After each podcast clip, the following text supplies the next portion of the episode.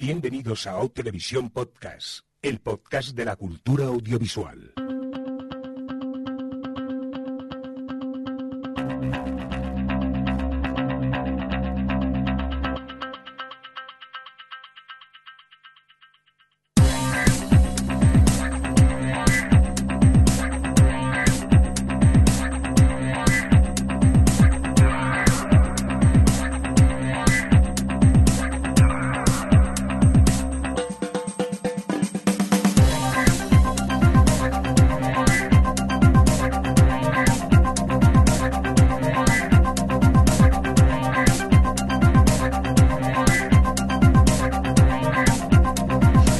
Tal? Bienvenidos, bienvenidas a Televisión Podcast, el podcast de la cultura audiovisual en esta nueva edición, la que empezamos la 213, dicha en términos más televisivos, la S10E08.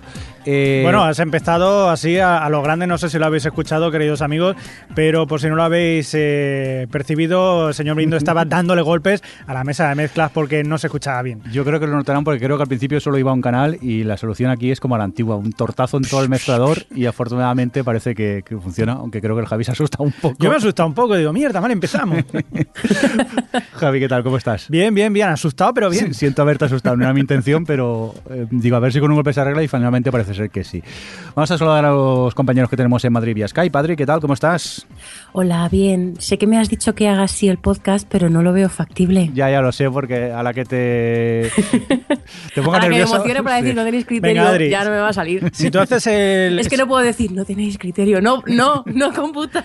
Si tú lo haces así, yo lo hago así. Afortunadamente hoy Javi y yo estamos juntos, no tendría por qué haber problemas con el Skype, tú y yo deberíamos oírnos correctamente. ni con el Skype ni con el alcohol. Esperemos. Dejo de saludar a Alex, que también lo tenemos por ahí. ¿Qué tal, Adri? Eh, Adri, Alex, ¿qué tal? ¿Cómo Yo estás? bien, gracias. Pues yo bien, hombre, realmente el podcast anterior para nosotros fue raro, pero se escuchaba yo creo que el mejor de todo, casi. Sí, sí, oírse se oía bien, lo que pasa que eh, lo que veíamos nosotros no era lo mismo que se grababa y, y fue una Estamos en una especie de bucle espaciotemporal porque había unos delays y unos retrasos que luego no se escuchaba nada así. No, Era no. todo... A mí me gustaba sobre todo cuando hablaba Alex que decía, sí, porque, Sí. porque tal, tal, tal, y dejaba como tres segundos de blanco Y todos callados. y todos callados pensando, ¿ha acabado? ¿No ha acabado? La verdad que... Claro, y, yo, vosotros no hablabais, e-, era, era curioso, Claro, fue una experiencia. Fue, Qué pena que, que ese no lo hiciésemos con el streaming. La gente se hubiese quedado muy con el culo torcido. Para, Sí, mí, sí, sí. para mí, debo reconocer que fue un poco chasco porque yo decía cosas y Adri se reía y digo, hostia, qué, qué gracioso que estoy hoy. No, no, que creía que estaba muy gracioso. Digo, pues si tampoco hacía Estoy- tanta gracia lo que he dicho. Estoy chisposo, ¿no? Y luego ya sí, cuando ya me pusiste como se sonaba, digo, hostia, pues, pues sí, normal. Afortunadamente hemos, estamos ya en el estudio, hemos vuelto a, a- a la grabación estándar y esperemos que hoy no tengamos ese tipo de, de- de problemas. Por cierto, hablando de streamings y cosas de estas, vamos a saludar a la gente del chat, ¿no, Javi? Ya Pues que sí, nos señor. acordamos, pues eh, vamos a saludar a la gente que está por aquí, a los tropecientos mil invitados. ¿Cambiaros el nombre? Eh, sí, podéis cambiar el nombre y así no seréis llamados invitados como pusieron en vuestro eh, bautismo, no sé cómo sea. De momento tenemos aquí a Uxama, a Sorchi, a Mike BCN y a cuatro invitados más que en breve se cambiará el nombre segurísimo. Esperemos. Y si no, pues serán los invitados. Que muchas gracias por eh, estar ahí, como siempre, con vosotros allí, pues no sé, la grabación se hace más entretenida, más divertida. Acordaros ir comentando el podcast y luego cuando nos acordemos de mirar el chat lo iremos comentando y eso, que a veces nos dispersamos un, un poco. Oye, eh, ¿empezamos ya o, o qué? ¿Hay ganas o qué, Adri? Venga, va, vamos a empezar. Venga, pues eh, vamos a empezar, pero Yo, no yo, contigo. yo, Vamos a yo, empezar yo, con... yo, yo, yo, Digo, yo, vale, si, me- si yo tengo que dar el ok y el go, le doy. Que creo que Javi nos quiere comentar un, un proyecto que, que le ha molado, no por la gente que participa, sino porque va... ¿De qué va el proyecto este? Me gustaría que pusieras música de guionista en este momento, pero sé que no la tienes a mano. Así que voy a ir directamente al tema. Vamos a hablar... Ah, mira, aquí ¿Cómo viene. no la tengo a mano? ¿Tú qué te crees? ¿Que no lo tengo aquí todo preparado? HBO Oh. prepara una serie sobre porno. Horno. sobre porno, efectivamente. Sí. Y lo va a traer nada más ni nada menos que David Simón, David Simon, junto con el actor eh, James Franco. Vale, o sea, lo Eh, importante aquí no es que sea un proyecto de David Simon con James Franco, sino que es sobre porno, ¿no? Efectivamente, efectivamente, pues sí, eh, tienen, bueno, pues están a punto de crear, están creando ahora mismo, pues una, pues ya sabéis, una, una serie eh, que estará basada en la industria pornográfica desde que empezó en los años 70 hasta ahora más o menos eh, en la actualidad, la evolución que ha tenido sobre todo en esa época que fue del, del comienzo de los 70, de los 80 sobre todo, con la irrupción de la droga, del SIDA, de todo lo que pasó, en fin, que, bueno, hay que decir, la legalización del porno, pornografía había muchísimo antes, pero fue en ese boom de los 70-80 y todo lo que pasó alrededor.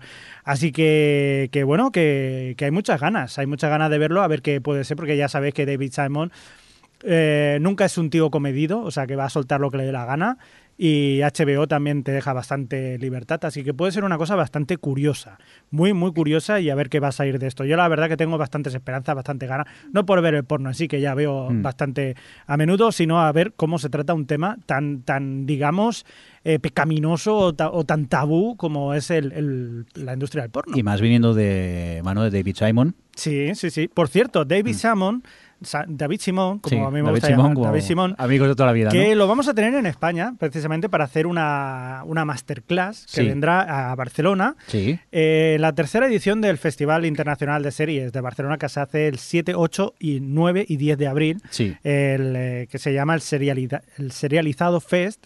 Y entre otras cosas, aparte de proyección, de charlas, todo este tipo de cosas, pues habrá una masterclass que, hará- que dará David Simon, si no me equivoco, el día 7 de abril, el jueves 7 de abril. Que sí. no es gratis. Que gratis, gratis no y es. creo que eran 30 horacos entrar. 30 o 45. O me parece. 45, ahora- Me 45 parece mucho. Eh, para ser David Simon, Es, no. que somos, es que somos catalanes, ¿sabes? Se ha parecido un poco Aquí exagerado, algunas ¿no? cosas de estas de mas- masterclass que organiza Dama, que han traído pues a los de Mad Men, a- o sea, no a, a Matthew Weiner, pero a, los, a otros guionistas. Eh, no sé si ha venido David Simon, pero bueno, vino Miss Gilligan, bueno, ha venido mucha gente. Eh, de 150 a 300 mm, Wow. rondan. Lo que pasa es que, bueno, ya son en otra línea. Supongo que lo de David Simon eh, será una cosa un poquito más de a pie, no tanto profesional, pero, pero 30 euros me parece chollo, vamos. Claro, pero yo es que el, el año pasado con Dan Harmon creo que pagué 5 euros para entrar. Y claro, pensamos Y que sería borrachos. precio popular así y nos chocó un poco. Bueno, pero la verdad que merece la pena. Ahora, eso sí, si queréis conseguir una entrada, deberíais ir un poquito rápidos porque tiene tendencia a que se vaya a agotar pronto. Sí, yo creo que sí, que... Además, David Simon es un tío de que, que no se esconde nunca y, y no tiene pelos en la lengua. O sea, que puede ser una masterclass en la que empieza a soltar cosas y se quede tan a gusto. Pues nada, Javi, empieza a ahorrar. Y luego nos Eh, cuentas. ahorrando, ahorrando. Venga, vamos a continuar con más cosillas. Es, eh, vamos a por la sección combo, noticias, streaming y cosas que ha puesto Adri en el guion. Y que tienes unas poquitas cosas que contarnos, ¿no? Por aquí, Adri. Sí, bueno, por comentar, porque creo que es interesante varias, cosas que están pasando ahora con el mundo este del streaming, que está, yo creo que vamos a, leer noticias constantemente sobre el tema. Eh, y es que me pasó eso, que metí una en el guion, como al, al rato metí otra y al día siguiente salió otra y fue como a ver el combo del streaming. Eh, yo creo que una de las cosas, una de las más eh, interesantes que podemos contar es que va a llegar HBO a España y con su servicio de streaming, ¿se entiende? Con el HBO Go, Ujú. es, ¿no? Porque me Sí, sí. confundo entre el Go y el Now. Eh, y eso es una, es, una, es una cosa que yo pensaba que no vería, porque sí que es, es cierto que a pesar de... Eso ha de- sonado a muy a, a- a ¿Verdad? frase de señor mayor, de abuelo. Ya, esto no lo voy a No. ver yo, esto ya no lo No. Nietos, a lo mejor.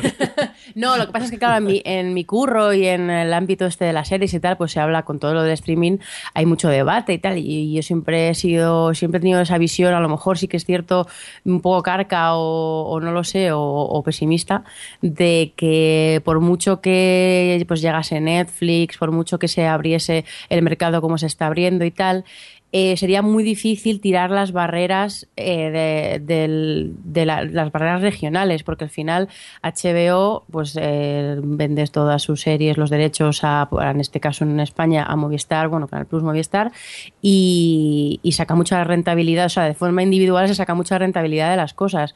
Y claro, yo, el- todos los mercados se protegen mucho de proteger su cosa local. Y aquí es que lo que, vamos, lo que quería comentar con lo de HBO, que el hecho de que HBO anuncie que va a llegar a España con su servicio de streaming, es que me imagino eh, esa mañana a todos los de Movistar vomitando en el baño porque es que eso les va a joder como el 80% de su negocio. Sus series más vistas con mucha diferencia son todas de HBO y, eh, las van a mantener esta temporada porque ya tienen los derechos de Juego de Tronos de esta temporada y de pues de la joder, no sé, bueno, ahora es la única que me sale. De Girls, por ejemplo. De Girls, por ejemplo, pero bueno, tiene todas las de HBO las tiene para los próximos meses, pero para las siguientes temporadas y las próximas series que haga HBO ya no va a tener nada. Entonces se va a tener que poner las pilas con otras cosas y sobre todo con el contenido, con el, la producción propia, porque al final es a lo que van a ir un poco todo este tipo de servicios. Pero bueno. Día de se, se, comentaba eso que, por ejemplo, creo que la de Vinyl, la nueva que va a estrenar HBO, mm. ya no la tenía Canal Plus. No. Por esto, un poco como pasó en su momento con Netflix, que antes de llegar aquí dejó ya de vender los derechos de algunas de sus series, como Sensei o Marco Polo. Pues aquí HBO lo mismo, ya se está empezando a reservar las mm. series nuevas para cuando ellos desembarquen, no tener luego que estar peleándose otra vez por los derechos.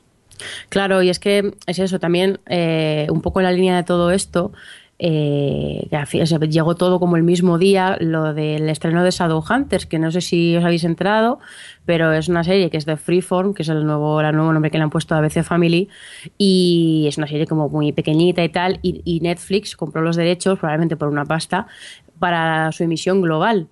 Eh, independientemente, o sea, la, las tiene Netflix y la, la pone semanalmente como si fuese una serie normal en, su, en todos los países donde, donde tiene Netflix, que es básicamente medio mundo, porque son 190. Y, no, mundo entero, excepto tres países. ¿Cómo que mundo entero?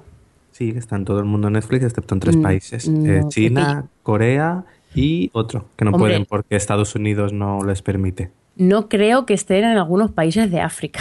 a lo mejor está para tú si tienes red, te puedes Hombre, teniendo en cuenta no que... No sé, yo estuve mirando y el recuento son 150 y países hay 250, así, bueno, países, países Adri, teniendo en cuenta que está en Cuba y allí casi no tienen internet los pobres. bueno, pero es que ahora Cuba son amiguis y ya se están abriendo. Yo no sé, cuando anunciaron eso era como estamos en todo el mundo excepto donde no nos deja estar Estados Unidos. Por cierto que en Netflix Andorra tienen Farscape y en Netflix España no. Muy mal me parece. Netflix Andorra. Eh, ¿Existe? Pero bueno, eso, que, con lo del streaming mundial y tal, eh, que es algo que, yo creo que sí que funciona muy bien para una serie para como South Hunters, que probablemente haya mercados como el nuestro, que sea, que sea para, sea como muy poquita gente a la que, a la que vaya esa serie en concreto, pero luego lo puedes compensar con otros y al final pues a Netflix le compensa como, como mercado global pagar el dinero que paga por estas cosas. Pero, pero eso que al final se están tirando mucho la, más las barreras regionales del mercado de lo que yo esperaba. Y, aquí, yo, bueno, yo he estado hoy en, un congreso que hablaba sobre todas estas cosas de cómo está cambiando eh, la televisión con el online y las IPTV y esas cosas y todavía se les veía un poco a la defensiva, en plan, chicos, que esto no es, esto no es el mañana, esto es el ayer. Pero bueno, veremos cómo van cambiando las cosas. Que por cierto, vosotros os ha, ¿cómo os ha sentado lo de que Netflix fuese a o diga que va a quitar las proxies de, para usarlo? Yo, como decía, le leía a David Pastrana en Twitter, eh, comentaba eso, que, que, habrá sido más un movimiento de cara a decirlo para que las productoras, las distribuidoras se queden tranquilas, que a poner en riesgo a todo su negocio en China, porque el mm. negocio parece ser que no, en Netflix no está en China, pero de forma ilegal no sé si tiene, a través de VPN, no sé si tiene como dos millones de suscriptores. Es decir, que ellos saben lo que hay y, sabe. Claro, pero mirando otra vez, hablando otra vez de los mercados así de cada región y tal, eh, yo entiendo que, se cabreen, porque al final, eh, por, poner el ejemplo de España, si, si eh, Movistar paga X por poder emitir aquí Better Call Sol y Netflix eh, lo tiene lo, lo tiene lo va a emitir en todas las regiones que tiene Netflix menos en España porque los derechos los tiene Movistar y la gente se conecta a través de proxy. Eso le jode mucho a, Movistar y eh, como con esta serie como con muchas. Y al final entiendo que, otros operadores y otros mm, proveedores se enfaden Y igual que también les exigen, les están empezando a exigirles datos de, audiencia y, visionados y tal, porque al final eso condiciona mucho el precio de las cosas. Yo creo que por eso Netflix está callando como una puta, lo que, perdón, uh, eh, uh, lo que, lo que le, me ha salido solísimo. Eh, se está callando lo que le cuestan, la, o sea, la, audiencia que tienen las cosas para bien y para mal, o sea, en cuanto, para las que tienen mucho y para las que tienen poco, porque eso le debe de beneficiar mucho a la hora de, negociar ciertas cosas. Una vez que tienes los números sobre la mesa ya no puedes torear. Pero bueno, también a ellos es realmente la gente que lo ve no es lo de menos dentro de y el número de personas si ellos consiguen suscriptores a base de que la serie eh, sea conocida, se hable. No, yo leía una noticia al respecto, no sé dónde la leí, sin Chataca o uno de estos blogs, eh, que hablaba sobre cómo todo el tema de Netflix, de que, que con esto de Shadowhunters, por ejemplo, de comprar los derechos a nivel mundial, eh, se había formado una plataforma de varias cadenas de diferentes países, creo que eran de Francia, no sé si era Canal Plus de Francia, con una de Inglaterra y otra de no sé dónde, también un poco como hacer una plataforma también para comprar derechos un poco a nivel no ir comprando derechos país por país, sino que se junta una mm. plataforma y dice, queremos el derecho de esta serie para todos nosotros. Pero claro, ahora es un poco que te llega Netflix y tú estás pujando a lo mejor desde España, pero llega Netflix a la productora y dice, no, no, te lo compro yo, pero a derechos para todo el mundo obviamente eh, los países, independientemente de las pequeñas canales o tal, no puedan hacer frente a un monstruo como Netflix que diga, oye, dame esto que te lo pago yo por todo, por los derechos para emitirse a nivel mundial. Mm. Mirar, aquí eh, en el chat lo comenta Ushama, que es lo que quería comentar yo, pero como no calláis, no hay manera de poder entrar aquí en la conversación, que es que eh, se habían bloqueado ya algunos VPNs, algunos proxies en Australia, lo que pasa también, Mike Becerra nos dice que a la semana siguiente ya se había anunciado que volvían a funcionar. Yo lo que estuve leyendo es eso, que de momento habían empezado a bloquear a algunos usuarios en Australia a modo de prueba a ver cómo estaba el, tema. Por cierto, que los VPNs, por si a alguien le suena raro lo que hablamos, es los servicios que se pagan para poderte saltar la la restricción de poder acceder a, Netflix de, ese país o decirle, hacerle creer a Netflix que estás justo en ese país para poder ver su, su catálogo. Yo no sé, ya ha pasado otras veces que de golpe porrazo ha dejado de funcionar el rumor, ay, que nos lo han cerrado, que nos lo han cerrado. Al poco rato ya las cosas vuelven a, funcionar. Yo, el servidor que utilizo, eh, a la gente le preguntaba y decían, no sabemos de momento. A la que empiecen a, cerrar, veremos a ver qué hacemos para poder solucionarlo. O sea que, claro, a las empresas también les interesa que esto funcione, porque si no se les acaba el, negocio y supongo que seguirán investigando. Habrá que ver, porque también es lo que comenta Alex, es que también sacan mucha pasta de, gente que no tiene Netflix en su país y se conectan a través de, esos proxies. Veremos a ver cómo evoluciona todo, todo esto. ¿Hay alguna cosilla más de, de streaming y esas cosas que quieras comentar, Adri? Nada, yo creo que ya Ay, bueno, yo de paso, la noticia que os he comentado antes que ha salido hace poco, también es un, ejemplo de cómo está cambiando las cosas, que Netflix ha renovado Orange is the New Black directamente por tres temporadas seguidas. ¿No ves? Ahí demuestra un poco más, de nuevo, que ya no están todos los números como saber que esa serie les va a dar que hablar y dicen, pues mira, tres temporadas de golpe. Sí, al final es una cosa que comentaba con lo de Shadowhunters, eh, bueno, que comentaba, no sé por qué digo eso, porque escribí en, en Maya Tele, eh, y es que al final Netflix eh, le da un poco igual la audiencia. O sea, ah, no, no fue por eso, fue porque no sé si habéis enterado. Ay, lo voy a contar, que me parece gracioso. Ay, ay, ay, ¿qué ha pasado? ¿Qué ha pasado? Eh, te lo que te cuento, Mari.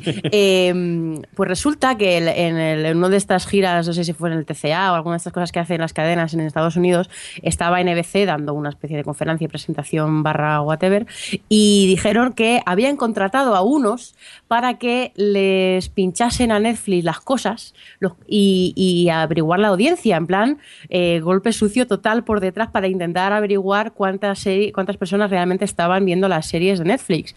Y dieron algunos datos, que sí, pues Jessica Jones había tenido 3 millones, no sé qué, un poco para comparar eh, los datos de Netflix con los datos que tienen las cadenas en abierto, en este caso pues, eh, NBC, y que no era para tanto, y no sé qué, como, a ver, queridos, es que no es lo mismo, porque precisamente es lo que dice Alex, que al final a Netflix le da igual que no, le hace, tiene 60 millones, bueno, ahora creo que ya están 70 y pico millones de suscriptores en, todo el mundo. les da igual, no hace falta que tenga 10 millones a la vez viendo una serie, con que tengas un producto que le guste a cada uno de ellos de forma individual y mantengan su suscripción y, y luego eh, creas contenido para conseguir más gente, es que te da igual eh, lo que es la audiencia agregada. Entonces, al final, esos tipos de datos pierden un poco el sentido.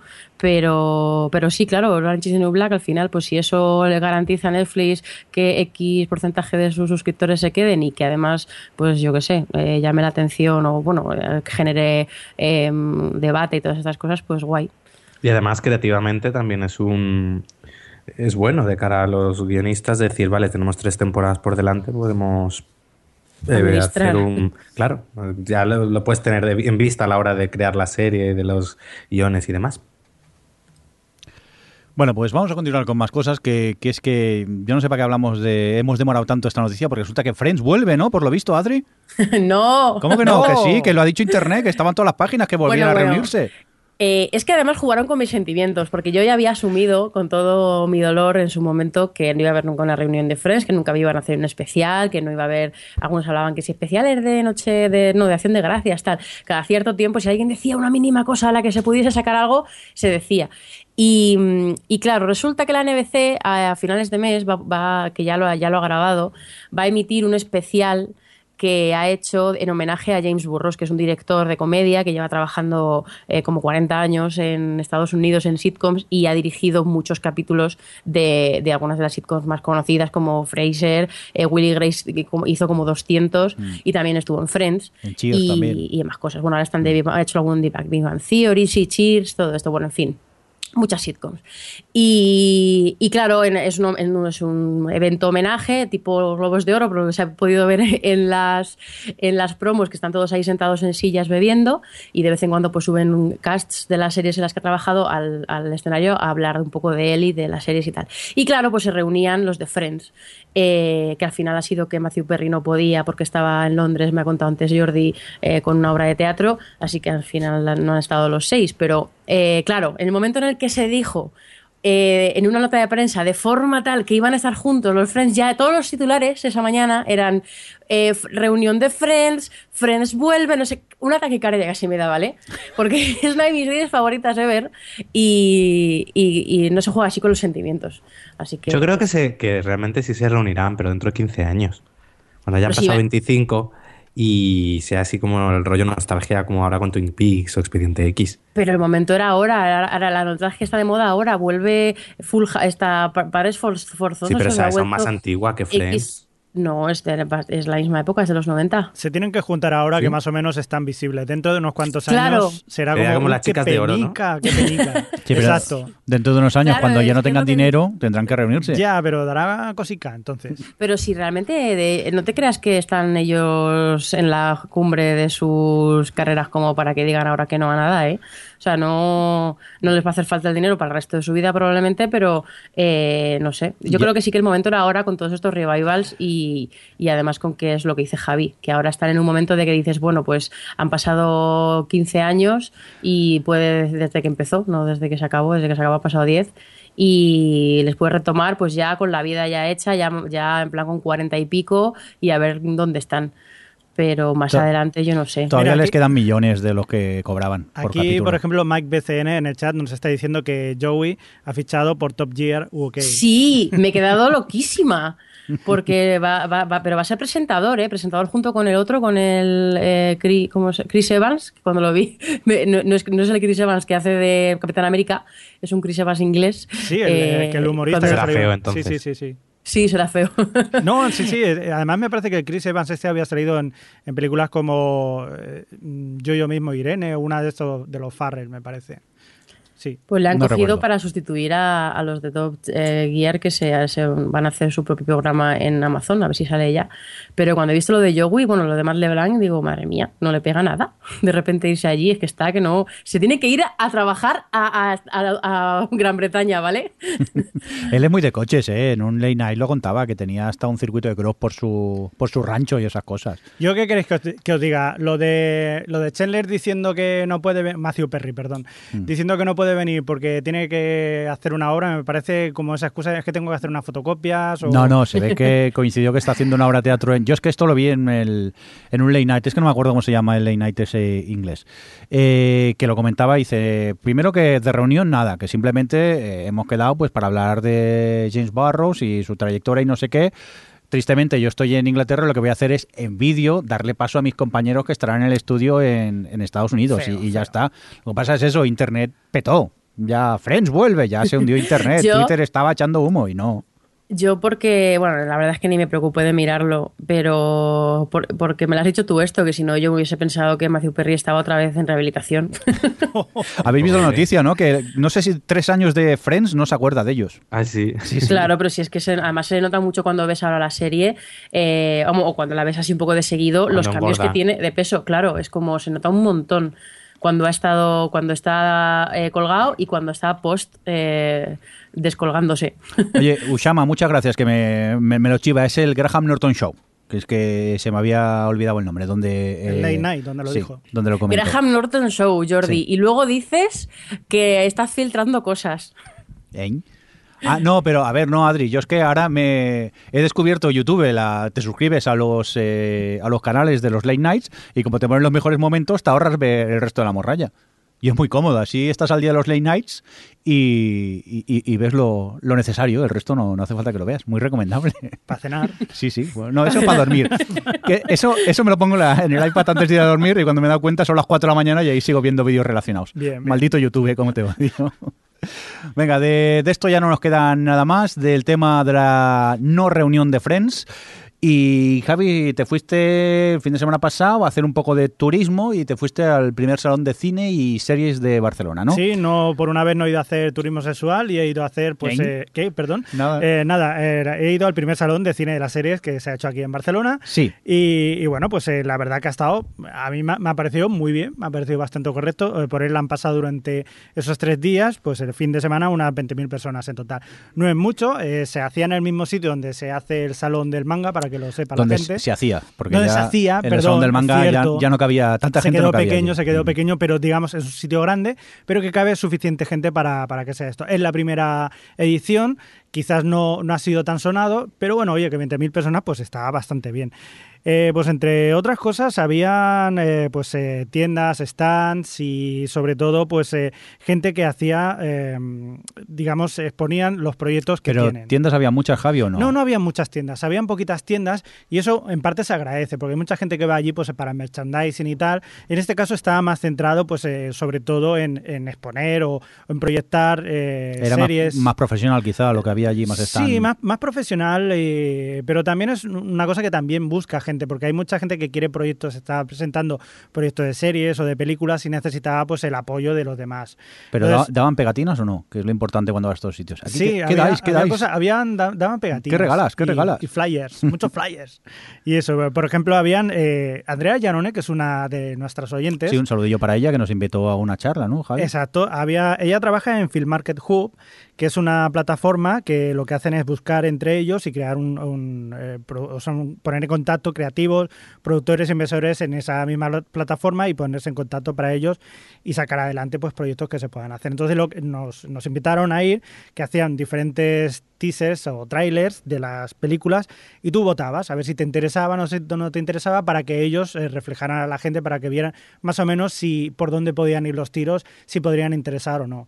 En fin, aparte de eso, pues habían otras eh, plataformas también como Artistic Islands y todas estas que son de ponerse en contacto entre profesionales o habían diferentes escuelas, pues todos fueran de audiovisual, de efectos especiales, doblaje, cine, acting, en, en fin, todo este tipo de cosas. Y la verdad que estaba bastante bien porque podías hablar tanto con creadores, con actores, con directores y, y gente pues, que está formando y te podías hacer una idea. Para la gente que quiere meterse en el mundillo y tal, pues está bastante bien. O sea, y si querían curiosear, pues habían tan- también eh, exposiciones de James Bond, de Star Wars. Incluso habían una cosa que era, ah, a ver si la tengo por aquí apuntada, a ver si la encuentro, no me acuerdo buena. Es igual.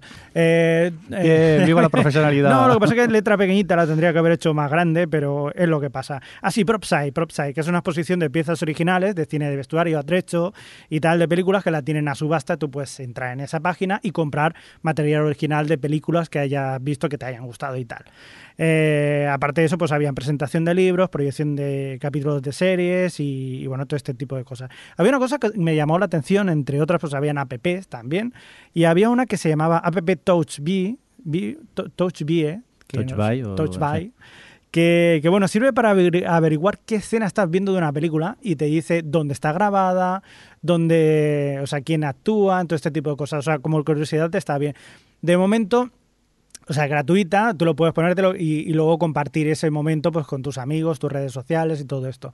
Pasa que de momento pues tiene poquitas películas en eh, guarda, pero es como si dijéramos un Shazam, que también va por sonido, y te dice, estás viendo esta película y estás eh, viendo esta, esta escena. Yo estoy mayor eh, ya con eso de las Ya, apps, lo que pasa es que de momento, un poco. eh. de momento tienes que poner tú la película que estás viendo y te dice la y tiene un poco catálogo. Pero bueno, que, que la idea está bien, está chula también. Y, y bueno, pues eh, la verdad que han habido muchas cosas y, y muy bien. O sea, os, O sea, que, os que invito bien, a la ¿no? siguiente porque sí, yo creo que estará bien. Mejor la siguiente todavía. Muy bien, pues aquí este pequeño resumen de lo que fue el Salón del Cine y las series que se celebró en Barcelona hace pocos días. Y vamos a continuar eh, con más cosillas y momento para hablar de un regreso que creo que todos estábamos esperando, esperando ansiosamente, ¿no, Alex? Así es, el regreso de Expediente X tras, mm, no sé, mm, ¿hace cuánto que acabó ya? ¿15 años más? Eh, han vuelto Mulder y Scully y además lo han hecho por todo lo alto en la televisión americana con 13,47 millones de espectadores. Lo que pasa que las opiniones ya son más variadas. Ha habido un poco de todo, gente que le ha gustado, gente que no. Yo por mi parte reconozco que más allá de la nostalgia de volver a ver a Mulder y Scully, ah, este regreso me ha decepcionado un poquillo. Vuelven con todo, el, volvieron con un, bueno, el domingo con un capítulo y el lunes con otro, y esos dos primeros capítulos que pudimos ver, pues recuperaban por un lado el tema de la mitología, le daban una vuelta a lo que había sido 10 años de mitología, se lo pasaban por el forro y te se inventaban otra nueva, y eh, en el segundo ya era más el típico caso de la semana, y nada, pues yo la verdad que me quedé un poquillo así. Creo que lo, eh, ambos están como desganados, actuando como bajos de, de energía, o esa Sí. sensación me daba. Hoy también, ¿eh? Sí, ¿verdad? Era como un poquito más de alegría, un poquito más de algo. Que está Y en luego- Expediente X, hombre. Pero Sí. es que ellos actuaban así ya en la original. ¿Sabes- No, ¿Qué ¿sabes? no, no. va? Sí, No, creo que sí. No, era- lo que pasa es que aquí la veíamos más. doblada y nos parecía otra cosa, pero... Eso no, pero es- yo la he vuelto a, a- a- la he estado volviendo a ver, me vi esta cuarta temporada hace poco, hace un par de años, eh, doblada, eh, versión original y no. Es decir, es que están como, como eso, como yo dijo, tomarse un formato un complex o algo así. En una entrevista comentaban que les había costado reengancharse al personaje al principio, en los primeros episodios. No sé si será eso. Bueno, o los qué. primeros son seis, tampoco. Y no de sé. hecho el segundo es el quinto, que ya han Sí. hecho una de estas cosas de mover capítulos. Pero ha sido Chris Carter, por lo que he leído, no ha sido Fox ni nada. Que Fox es, muy- es conocida por Sí. emitir las cosas fuera de orden. Pero de según él, según Chris Carter decía que bueno, que al final los veían y les parecía que, que cronológicamente con la cosa de la conspiración que, que era un poco confuso y tal, es como madre mía, o sea, son seis capítulos y no eres capaz de así de primera sentarte a hacer una cosa con continuidad medianamente decente, que luego tienes que estar moviéndolos de, de sitio, es un poco descorazonador. Pero bueno, yo no he visto el segundo todavía, vi el primero. A mí sí que me gustó, eh, porque a mí sí que me convenció, me pareció una idea interesante darle la vuelta a la mitología. Eso sí, me parece que va muy rápido, o sea, que el cambio que hay eh, en ellos eh, no está especialmente bien llevado. Y luego, sobre todo, lo que ha dicho Alex, es que ellos estaban muy, muy off. O sea, eh, es como si, bueno, pues eso, como llegaron allí, hacían su trabajo de decir sus líneas y se iban. Y esperaba otro tipo de energía para un revival así. Pero he, he leído que el estaba con todo el mundo con el tercero súper entusiasmado. Así que, bueno, yo voy a ver, voy a ver más a ver. Es que el tercero está escrito por Danny Morgan, que era el que hacía los episodios más divertidos de Expediente X. Y Mm. parece que recupera un poco, yo es que aún no lo he visto, recupera el Expediente X más divertido. Sí, es un poco más mm, homenaje a esos episodios de, de monstruo de la semana. Y bueno, tiene sus toques de humor y sus momentos así, sus detalles de, de episodios antiguos, anteriores, y ha gustado mucho a, a la gente. A mí es lo que más me gustaba de Expediente X, no tanto la trama que había de conspiraciones y tal, que por cierto, el primer episodio es todo un mejunje de todas las conspiraciones del mundo metidas ahí dentro, que, que- que es increíble, increíble en el sentido que no te lo puedes creer. Y me pasaba igual que a vosotros, que, que me costaba mucho porque además lo vi en original y yo era de la época en la que lo vi todo doblado. Entre el chingüe. Eh, y claro, claro, en Telecinco y de repente te lo encuentras aquí. ¿Qué os pasa, tío? En serio. No sé si era un problema de que su voz original era así o como decíais también que estaban muy desganados, pero era fue un bajonazo tremendo. segundo episodio sí que es verdad que está un poquito mejor, ya lo vi doblado porque no quiero quedarme con, con ese mal sabor de boca. Hay que decir que a Dana Scully, o sea, a Dana Scully sí que la había visto en, en- en- o sea, en Aníbal, por Sí, ejemplo Aníbal. Ujú. A Gillian Anderson, esa la había visto en- en- y ya estaba más acostumbrado y tal. Pero joder, es que yo a David Duchovny no la había visto, ni siquiera había visto Californication y la voz me pareció como una patada, una patada en, en la entrepierna. Es decir, pero ¿qué os pasa? Pero ella también estaba muy, muy sosa. como muy sosa. impasible Sí, sí, y sí, tal. No sé, fue, fue- pero bueno, ya el segundo, ya te digo, ha estado mejor. A mí por lo menos Sí, me, ha- me ha pero gustado un poco el más. segundo luego estaba muy mal contado. Sí, también. Y era todo muy porque sí, de repente, mira, hacemos conex- esta conexión con esto, ah, pues sí, esto es así, porque era como, joder, es lo que, lo que ha dicho un poco Adri antes, si son seis capítulos, ¿qué te cuesta trabajártelos un poquillo más? Que me dices que no estás haciendo una temporada de 22, que son seis, que cúrratelos un poco. Yo creo que lo tenéis... que a mí más me ha decepcionado, que yo entiendo que cualquier persona que vea estos, este revival de Expediente X sin ser fan como lo hemos sido nosotros, es que no le debe animar a continuar. Ya. A mí me entretiene, Creo. yo los veo y bueno, pues está bien. No, no, Ta- es- También he de decir que yo siempre fui seguidor de Expediente X disperso. Porque cuando lo daban en Telecinco, en ese horario yo trabajaba y lo tenía que grabar en VHS y era aquello un poco lotería. Hoy se me ha grabado, hoy no se me ha grabado y, y lo veía así un poco Lo intermitentemente. tenía que grabar en VHS. Pues sí, Claro, ya claro. Salto generacional. Hombre, y Tú no has tenido, VHS. tú no has Sí, tenido sí, sí, sí, VHS. yo también, Ah, pero pues- habrá gente que escuche este podcast ¿Y la esto que es? probablemente diga, ¿este que habla? La, la época de grabarte Twin El celo, Peaks, amigo, Expediente. Claro, y- X y, Doctor en Alaska. Y encima en Telecinco, con la publicidad que daban, aquello le daba 20 minutos, que empiece 20 minutos antes a grabar y que acabe 3 horas más tarde, a ver si se me grabado entero. Y aún ya así a veces fallabas. A mí me da mucha, Pero- mucha rabia, por ejemplo, cuando me empezaba, que, que daban Doctor en Alaska los viernes a las A 2 de la una mañana. de la Sí. mañana. Y a veces se retrasaban y te lo ponían yo que sé a qué hora. Entonces tú ponías el vídeo y lo ponías a una hora más o menos tres horas. Igual si había cualquier cosa, llegaba y ¡pum! Se acababa. Me cago en todo. Pero bueno, hoy en día ya no pasa esto. Yo siempre lo he dicho, con Doctor Alaska, con una amiga inventamos el peer-to-peer manual, que era pasarnos las cintas de quien tú has podido grabar este, pues toma, pues yo he, he- he- he grabado este. Pero lo que os decía, yo, yo como era un espectador así un poco más disperso, tampoco, tampoco he sido un super mega fan de Expediente X, a mí esta vuelta me está gustando. Yo me, me parecen entretenidos los episodios y, y tampoco noto eso que digáis vosotros que están como desganados haciéndolo. Yo no... Lo que pasa es que también de la época de Expediente X ahora han pasado muchas series. Y quizás sí que es verdad que Expediente X sigue teniendo la misma sintonía, la misma alma que, que tenía entonces, solo que ahora quizás ya está sobrepasado, ¿no? Por todo lo que ha pasado. Y- Claro, y bueno, no entiendo lo que quieres decir, pero también era, eh, era una posibilidad de Chris Carter de precisamente actualizar. Él, él cambió mucho la televisión en cuanto a la ciencia ficción se refiere y muchas series que se vieron después no, no hubiesen sido lo mismo o no hubiesen Por tenido supuesto. sentido sin Expediente X, pero tenía ahora la oportunidad de lo que dice Alex, de sentarse, de currárselo, de decir, bueno, la última película ha sido una mierda, eh, voy a redimirme y voy a coger y voy a actualizar, voy a modernizar mi mitología, voy a modernizar a mis personajes, voy a darle un, no sé, voy a darle algo. El problema al final, lo, te- lo tenéis pues, demasiado mitificado, creo yo. Sí, eso. no, no, no, no, o sea, si, si no digo que, que esté mal, si a mí me ha gustado, ¿eh? No, salvo lo de, lo de las actuaciones, a mí no, no, no estoy tan decepcionada como Alex, pero sí que es cierto que, que- que esperaba que Chris Carter hiciese otro tipo de, de- o sea, otra cosa con esto. Mira, aquí Mike Pues yo, añadiría también que quizás eh, olvidamos que Expediente X se fue por la puerta atrás, es decir, la serie Mm. tuvo un gran nivel en la tercera, cuarta, quinta y sexta temporada y luego la cosa fue decayendo y la novena es, es para no verla. Así que realmente está volviendo una serie que no es que se fuese siendo grande. No, pero es eso que también podría aprovechar para hacer, como dice Adri, para hacer una cosa diferente. Y Sí, quizá no lo haya aprovechado y quizás suene más a Show Me the Money. O sea, que hacemos un revival en Plan Friends, unos cuantos episodios y dejamos a toda la gente que estaba sedienta de recuperar a toda esta gente y ya está. O sea, que, que verdaderamente quizás no, no sea nada nuevo, sino, bueno, revival. Mira, sin avivar la polémica, pero Mike BCN en el chat también dice que la versión original siempre han estado así de desganados. Vaya. Que no, que yo la he visto. Que no, bueno, yo no, no la he revisionado entera, pero yo hace relativamente poco para hacer una selección de los mejores capítulos me revisioné algunos para recordarlos y las vi en versión original ya que estaba y no, no los vi así. Lo único que echaba de menos era el Massachusetts, Ah, que 8 sí. de la mañana. Era como, ¿dónde está la voz? No. Decilo, 8:13 de la decilo. mañana. Dilo, dilo. Bueno, de todas formas quedan unos cuantos episodios y no sé vosotros, Tres. yo lo voy a seguir. Que- Quedan tres. Ah, bueno, pues son tres. Por cierto, Que tampoco hay Sí. mucho. Para lo que queda, Sí.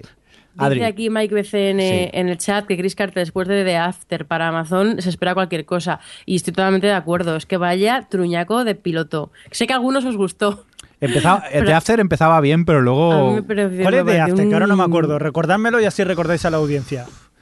Es Ese que- era que de repente había alguna especie de atentado o algo así, se quedaban unos encerrados en, en- en un garaje de un, de un edificio de oficinas y ah, pasaban como cosas fuera, en plan... Sí, y luego al final que había unos personajes verdes o algo así. ya una Sí, muy todos habían rara, nacido sí. el mismo día. ¡Oh, oh, y- oh! Se, cosas. se le ha iluminado la cara, Javi. ¡Oh, menudo, menudo truño, es verdad!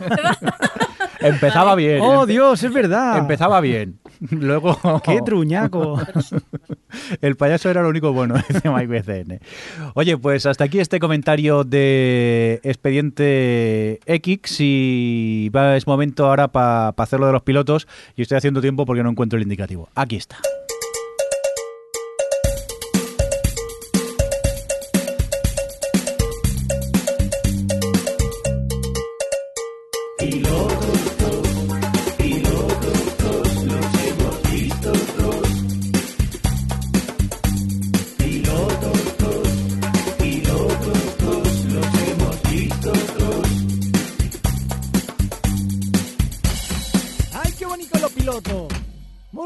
Muy rico.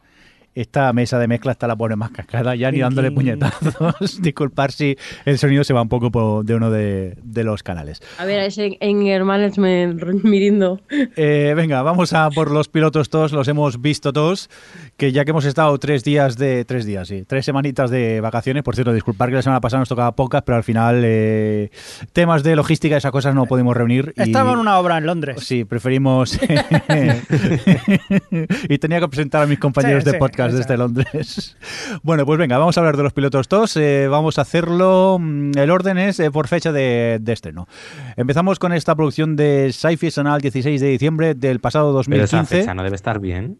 Si la estrenaron la semana pasada. Exacto. Pues me ha engañado la Wikipedia, entonces. Esta... Que alguien me lo compruebe, por favor, que entre a Wikipedia mientras tanto.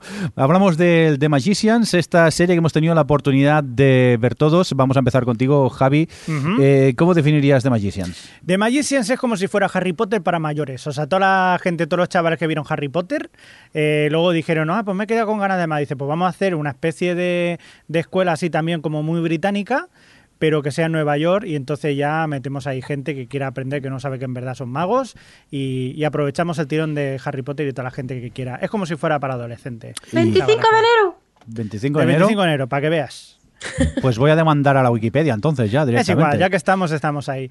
Bueno, pues, eh, pues eso, es una, una serie que tiene pues una escuela de, de magos y hay una serie de, de- de- en este caso, unos protagonistas que acaban entrando sin querer o sin saberlo en ese mundo mágico en el que todo el mundo pues se quiere aprender a hacer magia, pero no magia en plan de Big Copperfield, sino de magos de verdad que se mueven las cosas y hay gente mala y todo este tipo de cosas.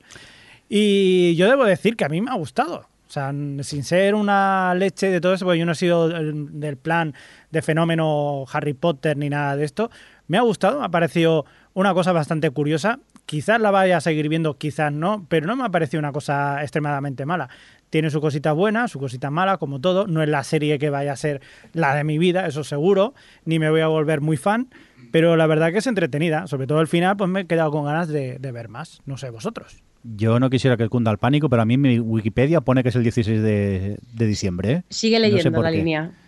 No, abajo del todo a, a la derecha, en el cuadrico pone... Bueno, data- pero es que Wikipedia lo hace la gente. Ya, ya, a ver si estará equivocada la Wikipedia. Vete tú a saber. bueno, pues el orden de los pilotos es eh, aleatorio completamente, por lo visto. bueno, lo que continuamos, The Magicians. Eh, Adri, ¿qué tal? A mí no me gustó, lo tengo bastante olvidado porque lo vi en verano, pero eh, yo recuerdo que a mí me- yo salí con la sensación de haber visto un Gossip Girl, pero con magos y un poco con un montón de, personajes adolescentes que me resultaban pues no sé, me provocaban rechazo y con su rollo, pues el que es un poquito emo, el que es el típico, o sea, todos los perfiles de, de, este tipo de series de adolescentes, pero en este entorno de, pues lo que dice Javi, que quizá buscar un poco a, ese público de Harry Potter que ya es un poco más mayor. Eh, no sé, a mí la verdad es que no me llamó, o sea, no, no le vi ningún tipo de atractivo para mí. Quizá eh, para el público al que va y el tipo de serie que es como tal, eh, pues esté bien en sí misma para sus pretensiones, pero a mí no me, no me llama nada la atención. Claro, es lo que pasa a mí. A mí la temática esta mágica me da completamente igual, no me interesa para nada. No, a mí eso me gusta, ese a mí, tratamiento. A mí personalmente no... Y entonces, bueno, pues supongo que si te gusta este tipo de temática te puede gustar eh, la serie, pero a mí en este caso pues como que no voy a seguir con, con ella. Y Alex, creo que no eres muy fan de ella, ¿no?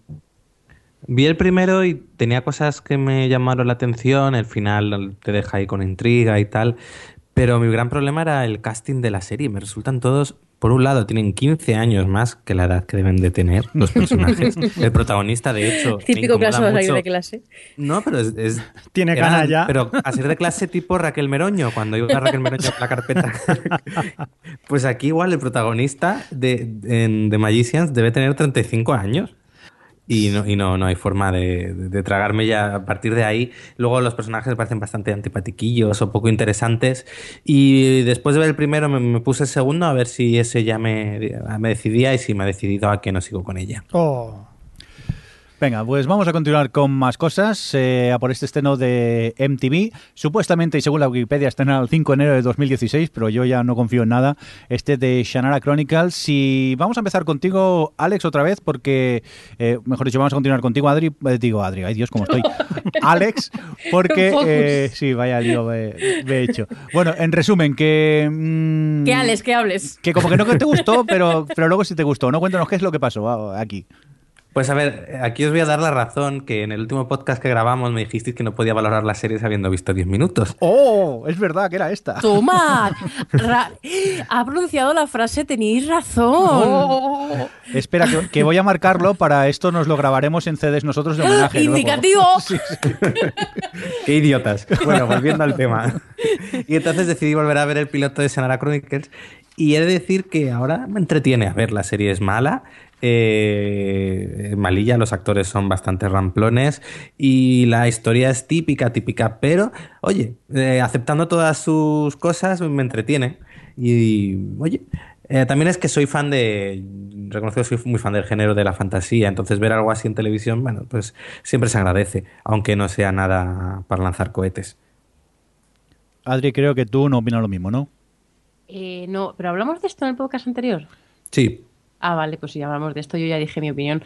Eh, que, a yo es que no me pareció bastante rollo, cutre, eh, que soltaba demasiados elementos en el primer capítulo eh, y, y, un poco al, a mí me pasa al, al, contrario que a Alex en cierto sentido, y es que a mí me gusta la fantasía, pero al final si es una fantasía muy, muy clásica y muy básica y tal, pues no, ahora, no, o sea, no tenía ningún elemento así nuevo o, o de enganche para mí, pero vamos.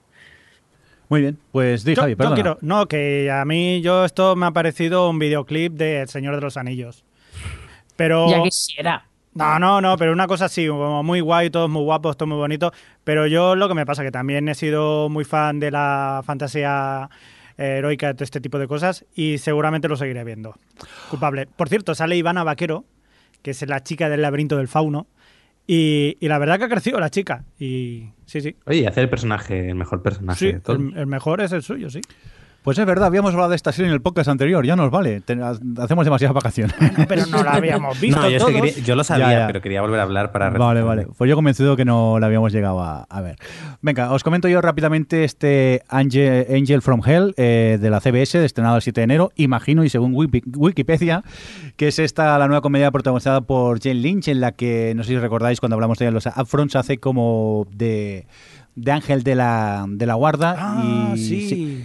Yo he de decir que es simpatiquilla, no es de las que te ríes a, a, carcajadas, pero es la típica comedia esa de 20 minutos que ves con una sonrisilla, vamos, es una comedia de, de las mías para cenar, una Mirindo recomienda a la hora de cenar, y he estado viendo los siguientes episodios y a mí me va gustando, me entretiene lo suficiente como para ir viéndola. También reconozco que si no consigues conectar con el personaje de ella, eh, te puede parecer un poco odiosa. Porque sí que es un personaje un poco difícil y que puede ser que no te guste. Pero bueno, yo ya os digo, de momento lo he visto tres o cuatro episodios, me está gustando y la voy a seguir viendo este Angel from Hell.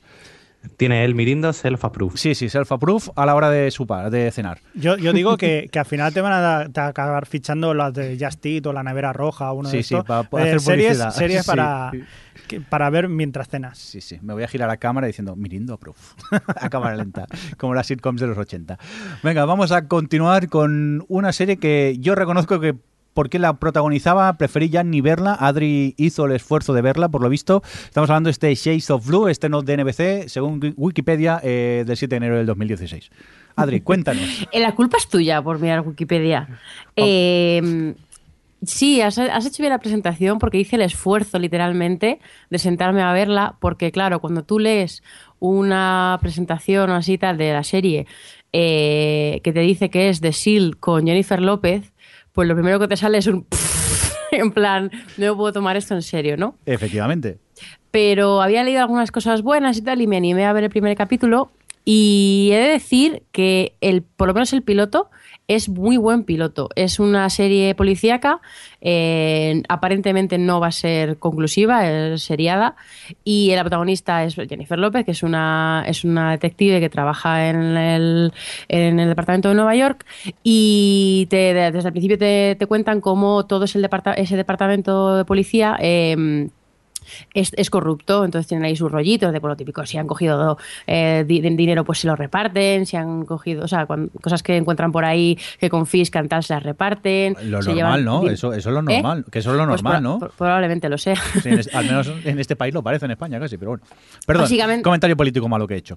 Básicamente son, son policías corruptos en ese sentido, pero eh, creo que el primer capítulo te a- lo hace muy bien mostrándote que son corruptos en el sentido de que se llevan ese tipo de Por ejemplo, la, la madre protagonista eh, pues eh, tiene a su hija en, Juli- en Julia, en Juliares, ¿no? Bueno, la escuela esta de música de Nueva York, que es muy cara y tal, y no, le, no llega, entonces bueno, pues se queda con dinero, o sea, como que te lo justifica en el sentido de que no cogen cosas simplemente por el hecho de ser corruptos, porque luego, cuando tienen que hacer, luego son como buenos policías. Realmente eh, hacen cosas corruptas eh, para saltarse un poco el sistema e ir por detrás y, y de verdad se preocupan por su precinto y porque las cosas vayan bien y tal.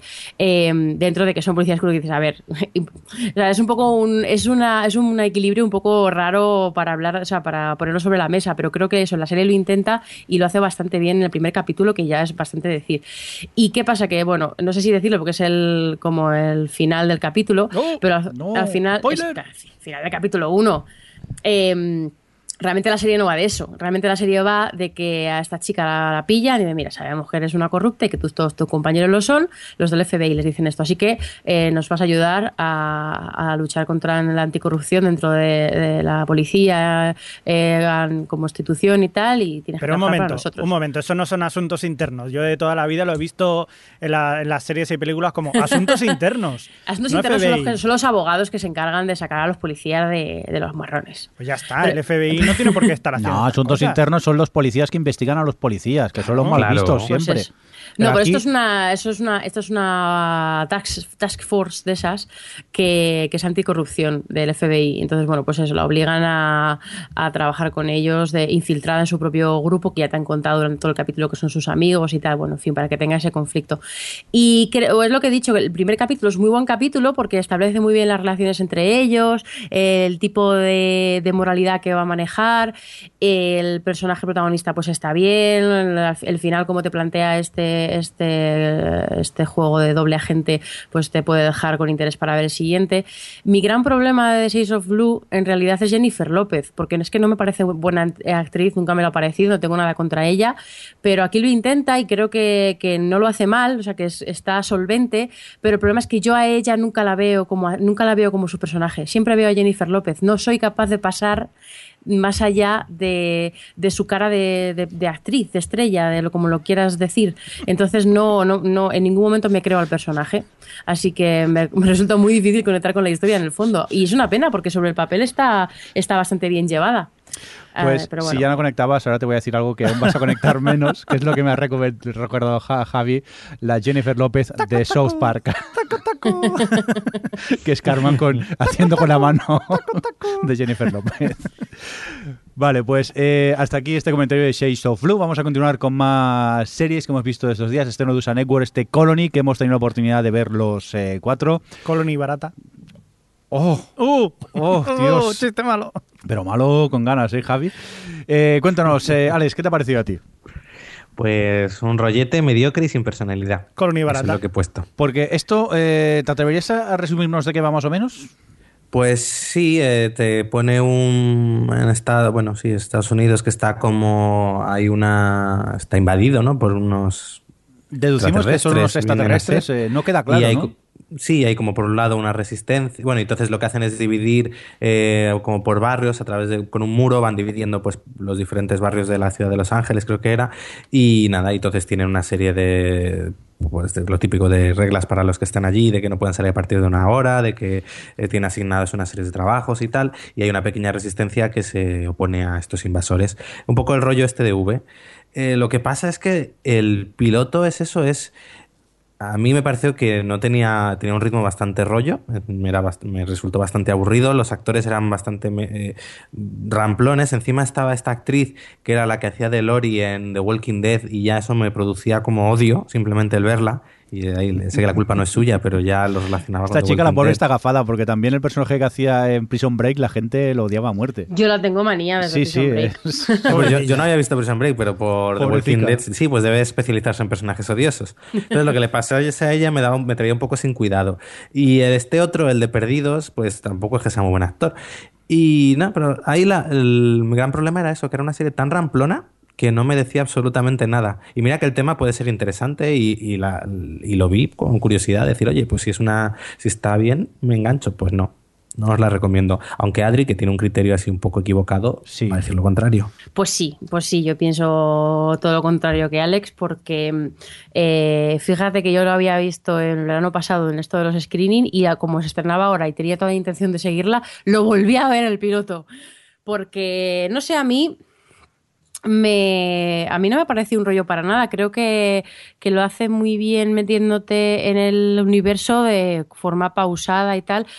Eh, puedo estar de acuerdo con que de primeras los personajes no llaman demasiado la atención como para a lo mejor eh, decir, pues me quedo y, sigo a ver qué me descubre esta serie y tal, pero eh, a mí me, me gusta cómo maneja el, sobre todo el presentarte las cosas y presentarte pues a lo, con lo que están lidiando un poco en el día a día esos personajes y tal. Y, mm, y no sé, yo cuando sé le- todo el, el tema que se le plantea a- al de Lost, siempre va a ser el de Lost y la de, Brick- la de Prison Break. em, el, el dilema que se le plantea me interesa, me llama la atención además saber que es una miniserie, que va a ser, que es otro de estas eh, incursiones de, la, de USA Network en el- las series que no son conclusivas, que es lo que... Pero el- ya está renovada. ¿Con Colony?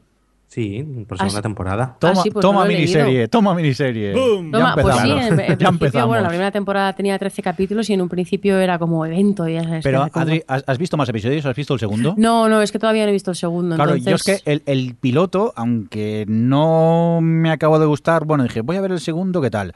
Y en el segundo allí sí que me bajé del tren, ¿eh? O sea, no me genera el más mínimo interés lo que ocurre en, en esa serie Oh. y, y paso, es que paso. Mira que le tenía ganas, me picaba la curiosidad, aunque apestase muchísimo, como dijeron por Twitter, me comentaron que se, se parecía mucho a V, pues sí, te lo compro, pero bueno, me podría interesar, pero no, sí que es verdad que a partir de lo que ocurre en el segundo ya hizo que que- perdiese cualquier tipo de interés por ella. Ya, claro, es que no sé por dónde va a tirar. A mí sí que me llama la atención ver un poco todo este mundo de del trueque, de, o sea, más por el interés de cómo planteaban el día a día de la distopía con la necesidad de tener ese, ese, ese thrillercillo con el tema de la resistencia y el marido y todo esto.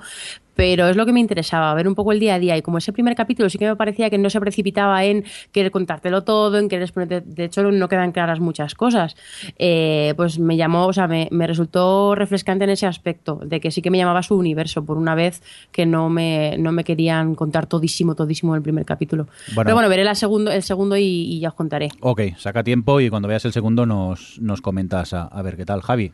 A mí me ha parecido como a vosotros, o sea que era una serie que ya parece que te la han contado, sobre todo teniendo en mente las, las dos versiones de V que hemos tenido.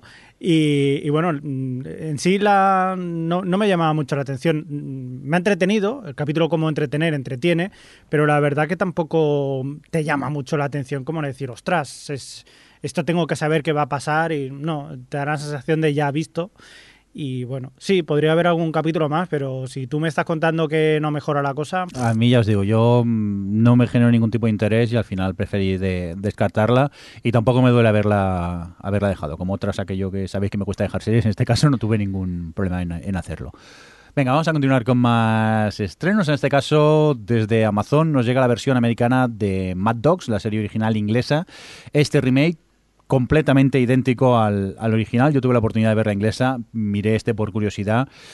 Y a ver, sí, está bien hecho porque eh, el piloto inglés estaba muy bien. Lo que cuenta la trama, el thriller que tiene, tiene sus giros de guion que te enganchan. Pero primero di de qué va. Pero eh, a mí no me llamó la atención. ¿De qué va? Pues a grandes rasgos, un, unos amigos que hace mucho tiempo que no se ven, eh, son cuatro, son invitados en este caso a, a Belice, a, a casa de un, de un, amigo suyo que está viviendo allí y que ha hecho fortuna y los invita a Tutiplén a pasar el fin de semana. Y a partir de aquí empiezan a ocurrir cosas, para no meter spoilers ni, ni, ni, ni nada. Es decir, que ya os digo, para mí es, es lo que ocurre es idéntico a, lo, a, la inglesa y la única diferencia que le veo aquí que sí, que los americanos son más guapos y más glamurosos los actores, pero no entiendo por qué esa manía de seguir haciendo adaptaciones de productos que ya están bien iba a decir adaptarlos al público americano, pero es que tampoco hay mucha diferencia entre lo que ocurría en el primero y, y en este. La versión inglesa pasaba en Mallorca, ¿no? En Baleares, no recuerdo si era Mallorca o, o Menorca, pero sí. Uh -huh. Me hacía más gracia también, porque bueno, también había bellas actores españoles que participaban en, en ella y, y, eso. Y bueno, no era una mala serie, pero aquí en este caso, para seguir viendo lo mismo, yo la he descartado. También hay que decir que Javi, tú no habías visto la inglesa, has No. visto esta te llamó la atención la serie. Sí, llevo cinco capítulos y, y, sí que es verdad que dices, no sé a dónde me va a llevar esto, porque cada vez va la cosa peor. Como que no te lo crees porque no, no acabas de conectar mucho con ellos, los personajes son antipáticos porque entre ellos se dedican a echarse las pullas y todos los problemas, lo que eran súper amigos, pues cada vez eh, estás viendo que, que no se que de amigos poco y, y todas las miserias eh, van saliendo, pero bueno, también es una cosa que, que vas viendo. Pero bueno, supongo que va también atrapando los giros de guion que tiene sí, sí, y sí, los cliffhangers que te puedan colocar. Es una serie de esas que se puede ver. Si no has visto la inglesa hmm. y tienes la americana a mano, quizás sí que se pueda. Sí, yo, yo la encontré en Zombie. Eh, la tenéis ahí, o sea que se ve en un momento de una sentada, lo puedes ver, son 10 capítulos, me parece. Sí, lo que y... pasa es que son de una hora, ¿eh? casi cada sí, capítulo. Sí, eso sí, eso sí. Pero bueno, se deja ver, aunque sea solamente para ver animalitos y, y esas cosas que hay por ahí, pues está bien. Muy bien, pues seguimos. Nos vamos ahora a por el estreno de TBS, este Angie Tribeca, una serie de humor eh, muy absurdo que tanto Javi como yo hemos conectado con ella, nos lo hemos pasado muy bien. Creo que Adri no ha disfrutado tanto de esta serie policíaca, ¿no? Pues no, la verdad es que no. Eh, así, bueno, por contar, Angie Tribeca es una serie que está creada por, por Steve Carell y Nancy Wells Carell, que es su mujer. Y, mm, y bueno, pues la protagonista es Rashida Jones, que es una chica que a mí la verdad es que me hace gracia, que estaba en 30 Rock, en 30 no, en, en Person Recreation y también en The Office y tal. Y bueno, pues sí, es este tipo de, de comedia paródica lo que llaman los americanos el spoof, que tipo, pues como puede ser el. Ay, ¿cómo se llama? La, eh, top, top Gun era, no, Top Gun es la de verdad. Eh, Agárralo como puedas. Top Secret. Eso, Agárralo top como secret. puedas. Top Secret, sí, Atrápalo como puedas también es otro ejemplo. Ese tipo de comedia y tal, que, que, yo, por ejemplo, he visto algunas series del estilo que me han gustado, como es la de NCS, NCIS, mm, TV4, que son todas sí, sí. siglas muy largas, que es muy divertida, o Children's Hospital, tal, va un poco en esa línea. Y yo la verdad, bueno, me la, la vi, eh, me puse a ver el primer capítulo y tal, y no me reí prácticamente ninguna vez, he de decir. No sé si es que no estaba yo, no estoy yo ahora mismo en un momento en el que me apetezca ver una comedia con, pues eso, que al final es un humor muy absurdo y muy tontorrón, o qué, pero a mí me dio la sensación de que, de que al final estaba haciendo una parodia, una sátira, bueno, sátira no, una parodia muy fácil, que eran chistes y tal que yo ya había visto, me resultaba todo como pues muy repetitivo, muy que no... Hubo alguna, un par de cosas que me pudieron hacer un poquito más gracia porque eran más originales, pero en general era como yo este estas parodias de policía ya las he visto muchas veces y Rasida, Rasida Jones con lo que me gusta ella en otros papeles aquí no creo que me convenza para, para este papel pero bueno no sé yo eh, es de las bueno he leído a más gente que no le ha gustado, pero, pero también sé que hay mucha gente que como a vosotros que os tirabais por el suelo, ¿no? Con, con el capítulo. Oh, yes. A ver, es que es lo que hemos hablado con Javi muchas veces con el tema del humor, que no es que haya bueno, no sé, eh, como decimos, que no es que haya buen humor o mal humor, simplemente que hay tipos de humor y hay gente que le gusta un tipo de humor y hay gente que le gusta otro. Claro, claro. Yo reconozco que a Javi y a mí el humor absurdo, yo creo que en eso coincidimos, nos, nos gusta mucho. Y a ver, Angie Tribeca eh, no, no, es nada original, porque, por ejemplo, la inglesa Touch of Clothes o, la original Police Squad, que era en la que estaba basada la, la, la saga de películas de Agarrarlo como puedas, ya habían este tipo de chistes y alguno que otro repetido, pero a mí su humor mm, tonto, mm, trivial, me hace gracia. También he de decir que, por ejemplo, es una serie que tengo que dosificar, porque como me pongo a ver tres episodios seguidos, acabo saturadísimo de ese tipo de humor. Es repetitivo. Pero es, una de esas series que, bueno, la tengo allí y el día que digo, me apetece ver una tontería, pues te pones un capítulo de estos y a mí el piloto me gustó. Yo me reí mucho con, con él, pero ya os digo, es un humor muy tonto, ¿no, Javi?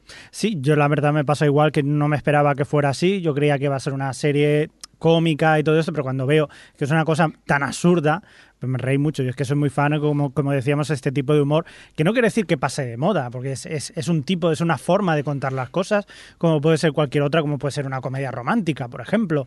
Eh, es decir, el, tipo de humor, la forma de contarlo, pues te puede gustar más o menos, pero nunca va a estar eh, pasado de moda, como decían algunos de nuestros oyentes, o, bueno, o que va a ser malo, simplemente es diferente, es otro tipo de humor. Es conectar, supongo, con este tipo de humor. Si no te gusta, mm. pues no, no, vas a poder. O sea, ya te digo, bueno, si no te gusta el humor absurdo, mm, olvídala. Olvídala porque no, no te va a gustar. Ahora, si te gusta, pues te vas a reír. Muy bien, pues vamos a continuar con más cosas. En este caso vamos a hablar de este Orange a, Horace and Pete, que es el proyecto sorpresa que se ha sacado Luis C.K. de, de debajo de la manga porque nadie se lo esperaba y de golpe porrazo un día en su, en su web vemos publicada esta serie que ha creado él mismo, que incluso escribe y, dirige y que por el momento está disponible en su página web por 5 dólares el primer episodio. Luego creo que el segundo costará 2 dólares, si mal no recuerdo, lo van a publicar mañana mismo sábado para que esté oyendo el podcast y no sepa el día que estamos, hoy es eh, viernes 5, pues mañana sábado 6 y el resto de episodios van a estar a 3 eh, euros. Yo ayer tuve la oportunidad de verlo. Hay que decir que no hay subtítulos eh, del episodio, o sea, hay que verlo en inglés puro y duro por el momento. Y a mí me sorprendió, me chocó porque no sabía muy bien qué esperarme. Cuando empieza el episodio ves un bar, como podría ser el de Cheers, por ejemplo, el típico bar de, de sitcom. Ves que es una serie multicámaras empieza la acción, yo no sé, eh, ya pensé, digo, aquí van a haber risas de fondo y tal, de golpe ves que no hay risas de fondo, como en una sitcom tradicional, y he de decir que a mí me recuerda más eh, lo que sería la manera de actuar como una obra de teatro. Es algo como si estuvieras viendo una obra de, teatro en, directo y ellos actuando.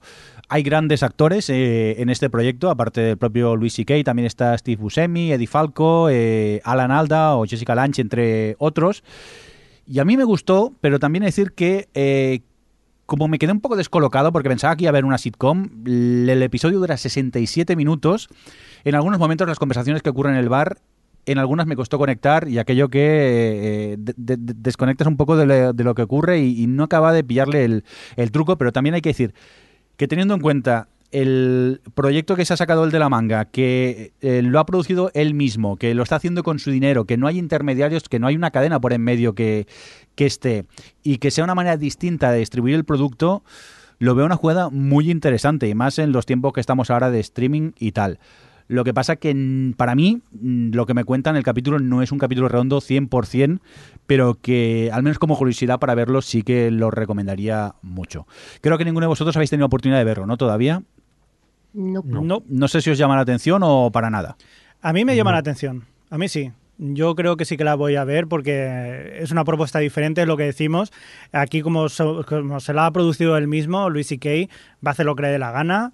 Y, y es una apuesta por, por ver una cosa totalmente sin restricciones. O sea, que puede ser una cosa bastante curiosa. Sí, no se cortan. Ahora de hablar, tacos por un tubo y si hace falta decir cierta palabra se dice, no se censura ni, ni nada. Y bueno, ya os digo, a mí esta... mm, Es que no, no sé cómo definirlo, es como una especie de, de obra teatral eh, que han grabado. En muchos momentos tenía la sensación de estar viendo una, una obra de teatro mientras la, la veía. Los actores, por cierto, están geniales eh, aquí en este Orange and, and Pit. Por cierto, sector Madrid, ¿vosotros os pica la curiosidad o no? Perdonad, que no os, ha- no os he escuchado antes. Adri. No, a mí no, no especialmente. ¿Y a ti, Adri? Pero porque no soy fan de Luis C.K., entonces... Vale. No, a mí, en un, a mí en un principio tampoco, pero, o sea, aparte de que eso, ves lo de los 67 minutos y se te cae el alma a los pies. Sí, e- eso te echa un poco para, para atrás, ¿eh? Pero bueno, yo ya os digo, como producto, al menos por curiosidad, sí que, que la recomiendo mucho para que la veáis. Y hablando de Luis C.K., pues vamos a por otro proyecto en el cual él está metido, pero en este caso en temas de producción. Este estreno de FX, protagonizado por eh. Galifianakis. Algo así. Galifianakis. Galifianakis, El señor este. eh, llamada Baskets. eh, Con Luis C.K. también. Con Lucy Cake ah, en la producción, En la producción, sí, en la pero producción. de En la creación, en la de hecho. creación. La creación aparte. No, no aparece en la en el, en el. Solo no, tenemos a Galafrifris Galifianakis. Naskis estes. Eh, Galifianakis. eso, el, el, el de Resacón en Las Vegas, para entendernos. Serie, ¿la calificaríamos quizá de difícil o distinta? ¿O cómo la- nos atreveríamos a calificar esto, Adri? Eh, bueno, no creo que sea tan distinta. Simplemente lo que pasa es que sí que choca que su formato es de media hora, que es habi- habitualmente es un formato que suele ser para las comedias o como mucho dramedias. Y realmente Baskets, bueno, es lo segundo. Lo que pasa es que eh, la comedia es una comedia triste. es una comedia porque, bueno, la, la serie va Galafinia- Galifianakis hace de, de un tipo que es un payaso y que su sueño es ser un payaso y que ha ido a una, eh, a una universidad súper prestigiosa de payasos en, Lon- en, en París y no acaba de pillarle mucho el truco a aquello porque no sabe francés.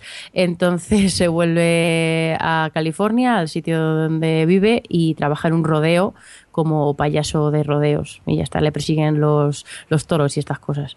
Y. entonces, claro, es un tipo que su vida es muy deprimente, es un fracasado, está rodeado de gente que, pues, que es muy rara, que es muy asocial, que su mujer eh, se aprovecha de él, que es una, es una francesa que, que pues sí, solo, solo le quiere para, para sacarle pasta y bueno, él no, él no tiene casi dinero, vive ahí en un motel de mala muerte, eh, pues eso es su trabajo al final, él intenta ser un payaso sofisticado, pero ya veis lo que es ser un payaso de un rodeo, que es todo el tiempo hacer el, el monger, ¿no? y, y al final pues es una serie con una comedia difícil en el sentido de que, de que te estás riendo de alguien. Es una comedia que impulsa eso, ¿no? Claro. El, el patetismo. Es el Eh, humor ese del patetismo que a veces se hace un poco cuesta arriba cuando te estás riendo de según qué, qué cosas. También su personaje como persona es un poco despreciable. No, no sé, esa es la sensación que tenía yo y, y me costó conectar con él. Sí que es verdad que conecté mucho más fácilmente con los secundarios y a mí el primer episodio eh, se me hizo un poco cuesta arriba. Es decir, que he visto el segundo y como ya conoces más cómo es él, cómo es su personaje, me gustó mucho más. Lo disfruté mucho más el, el- el- el segundo episodio. Javi, tú no sé si has visto el segundo. o No, te el segundo no lo he visto, pero sí que tengo ganas de verlo. Y la verdad que al principio no, no era, por tal y como había hablado, lo que me habías hablado tú y Adri, digo, "Uf, tiene pinta de que no me vaya a gustar.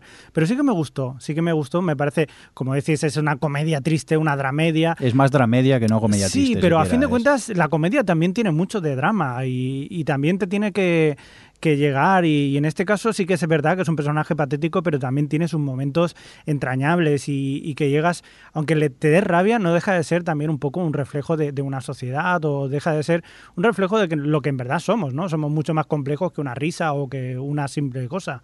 Entonces ahí supongo que iremos viendo la relación, la evolución que tiene el personaje, por, por mucho que te caiga mal, eh, no deja de ser una persona normal. Y, y a mí me parece que, que está bien, o sea, me parece un- un- una cosa que sí que es verdad, que no te vas a reír a carcajadas, y que incluso hay momentos que te van a molestar más que otra cosa, pero, Pero- sí que es muy Yo, no- curioso. yo, yo- yo creo que es que no busca la carcajada, es no, que es otro tipo de no, no, comedia. No, no, no, no, no. Que- Eh, a mí me ha gustado mucho, ¿eh? yo ya estoy al día y cada capítulo que me ha pasado, que ha pasado me ha gustado más. Quizás eso tenga que ver con lo que ha comentado Jordi, que al final te vas haciendo cada vez más con el personaje. A mí nunca me ha parecido despreciable él. Lo que pasa es que es cierto que es muy patético y hace cosas que dice que juzgas mucho, simplemente. Pero, pero a mí me, me transmite muchas cosas. Creo que es un personaje que transmite muchos valores y que es capaz de transmitir pues esa depresión que tiene él, esa sensación de que, de que lo está intentando y no consigue lo que quiere. Creo que la serie consigue transmitir mucho eso a mí como espectadora y entonces conecto mucho con la historia. Y a mí sí que me cuesta un poco más, por ejemplo, el personaje secundario de la chica que creo que es excesivamente peculiar, sobre todo porque ya hay un personaje muy peculiar que es él. Y, pero, por ejemplo, con la madre me, me tiro por los suelos, pero pues, con la ma- madre, bueno, es que lo de la madre es para echarlo a comer aparte. Es que es, es un actor quien interpreta Sí, a la madre y no se esfuerza en ningún momento para, para hacer un personaje un poco femenino. O sea, habla No. con, con su voz aguda y tal. Y, y es, es un, un, un actor, ah, un cómico americano muy famoso. Que Mm. ahora no recuerdo su nombre, porque soy así de listo. Pero bueno, Louis Anderson es. eso. Y eso, y a mí me ha gustado, yo la recomiendo. Sí, Si no. te- teniendo en cuenta el tipo de comedia que es y que no es fácil, pues yo la recomiendo. A mí me parece un producto original. Argumentalmente Mm, luego. es algo que me, me sorprende. Yo quizá también, como salía Nakis, me iba ya con la idea de que sería una comedia y es eso. Más que comedia es es dramedia, ¿no? Es un- una comedia triste en algunos momentos. Aquí- pero ya os digo, en cuanto a originalidad, mm, En el 100%. chat de invitado 571 nos dice que es una comedia incómoda, por lo tanto una incomedia. Pero es que incómoda, incómoda es The Office, incómoda Sí. es extras. No es humor de dar cosica, lo que pasa no, que es, no es vergüenza ajena, no es ese tipo de humor. es humor de que te... Quizá de reírse de alguien en algún momento. De reírse Sí, sí, de, es eso, de- de de los una persona. las desgracias de una persona, una quizá. persona. Sí, pero en este caso es como más o menos cuando hace un monólogo, o sea, refleja en esa persona, eh, digamos, los, eh, las cosas malas que pueden haber en la sociedad o en lo que nos Sí, puede haber claro. pasado a cada uno. Entonces lo refleja en él, y, pero a mí me parece que está bien. O sea, por ejemplo, a mí me parece un- una forma de, de- de un cómico lo que puede, lo que tiene que hacer y lo que puede llegar a hacer por, por intentar estar ahí arriba. Como en eso, como en cualquier otro trabajo, quiero decir. O, o sea, que sí, o sea, es, es drama, o sea, es dramedia. Vamos, que en resumen la recomendamos los tres, Sí. esta, ¿no? Venga, pues vamos a dejar, vamos a por otra que nos hemos puesto muy profundos, vamos a por este Legends of Tomorrow que... Hablando de series Sí, sí, profundas. de series profundísimas. Solo ha visto Adri y me encanta lo que ha puesto en el guion. ¿Qué he puesto en el guion? A ver. Puf, madre Ah, mía. puf, madre qué- mía, qué, qué. Pues sí. Esto lo describe muy bien. ¿Qué pasa Eh, con Le- Legends of Tomorrow? Pues mira, Legends of Tomorrow es el nuevo spin-off de, DC, de CW, que es un spin-off de personajes que aparecen tanto en Flash como en Arrow. Y bueno, pues voy a ser. Los, todos los creadores son los mismos de todo este grupillo, de los que están en, la, en Berlanti Productions y en Warner y en DC. Así que al final viene todo un poco del, del mismo, obviamente, del mismo universo. Se han tirado toda la primera parte de la temporada de Arrow y de Flash presentando las cosas para poder hacer esta serie. Y. Y bueno, pues eso, es un. Es un se, han llevado personajes completamente anodinos de las otras series eh, a, protagonizar esta, que en la que son todos un poco. Hay, pues hay un par, que son, par que son villanos, una que lo era, pero ya no. Bueno, son, no son el típico eh, héroe, ¿no? Y hay un tipo que se parece mucho a, en, en aspecto y en, y en personaje a Doctor Who, que llega y dice, mira, pues es que en el futuro os convertéis en superhéroes y como esto es la verdad, porque os lo digo yo, pues eh, tenéis que venir conmigo y ayudarme a cargaros a, este señor que está viajando, vamos, tenemos que viajar por el tiempo a intentar eh, evitar la cadena de cosas que lleva a que este villano se cargue el mundo en 2000X, no me acuerdo cuál era el, el año. Y bueno, pues esto es una. por lo que plantean en el primer capítulo, parece que van a ir, pues eso, van a ir saltando de, de- época en época. En este primer capítulo van a los 70 a ver a un señor. Eh, y, me ha parecido pues una mierda, sinceramente. Es, que es verdad que es muy difícil hacer un primer capítulo con tantísimos personajes protagonistas que al final es un reparto coral que no tienes en 40 minutos no te da tiempo a todo y precisamente por, por- porque es ese tipo de producto que, que nace de querer aprovechar el tirón y de querer eh, pues conseguir bueno, sí, hacer este universo unido entre unos y otros que querían que saliesen todos en el primer capítulo y que todos tuviesen su momento y que es como mira esto va a ser esto tal que eh, le hubiese beneficiado mucho más ir uno a uno más tranquilamente tal que podía haber sido a lo mejor otro tipo de serie pero obviamente no es ese tipo de serie que querían hacer. Así que el primer capítulo es un purri de, de los poderes de unos de que se pelean en bares de que no sé qué de que van al pasado de que estos son mis traumas. Es como es un pifostio como he puesto en el guion y, y además bastante cutre. Tiene muchos son, es gente que tiene poderes poderes no como puede ser Arrow que lo que es que es fuerte y sabe lanzar fechas estos no estos tienen poderes y necesita la serie eh, pues mucho efecto visual y tal y en televisión ya sabemos que no te puedes permitir muchos alardes en este sentido y joder, se nota muchísimo e incluso siendo el primer capítulo me aburrí mogollón y no hubo ningún aspecto de la serie que diga, pues me interesa. En plan, yo que sé, a lo mejor de los saltos en el tiempo, que a mí me va mucho el ver que. Pero no lo- la forma de presentarlo no, no me gustó, la verdad. Y me alegro, ¿eh? porque yo ya no, ya dejé Arrow. Mm, Sigo viendo Flash porque me encanta, pero, pero no, ya estoy, ya no quiero ver más de mm, personajes de DC, ni superhéroes, ni cosas. Me, ya me quedo con los de Netflix y adiós. Muy bien, pues si quieres viajes en el tiempo, ponte a ver Doctor Who una vez, Adri, y pasa de esto ya. Sí. A ver si te convencemos de una vez. Venga, pues Translation of Tomorrow, os comento un poco este estreno de Netflix, el, el Chelsea at Dusk, que es un, un documental, eh, una serie documental presentada por la humorista y presentadora de televisión Chelsea, Che- Chelsea Halder, la cual pues investiga cuatro temas, en este caso en primer lugar es el matrimonio, luego investiga Silicon Valley, mm, llamado así que más que nada investiga un poco la tecnología de hoy en día, el racismo y en el último episodio las drogas. Son unos documentales que ah, cuando empiezas a mí me, me echa un poco para atrás porque cuando vi que eran casi una hora y cuarto por episodio eh, me dio como un poco de miedo, pero hay que decir que, que son dinámicos, ¿eh? que se ven muy bien, que, que la manera que tiene ella de contarte las cosas, de presentártelas, eh, atrapa y, y apetece verlos.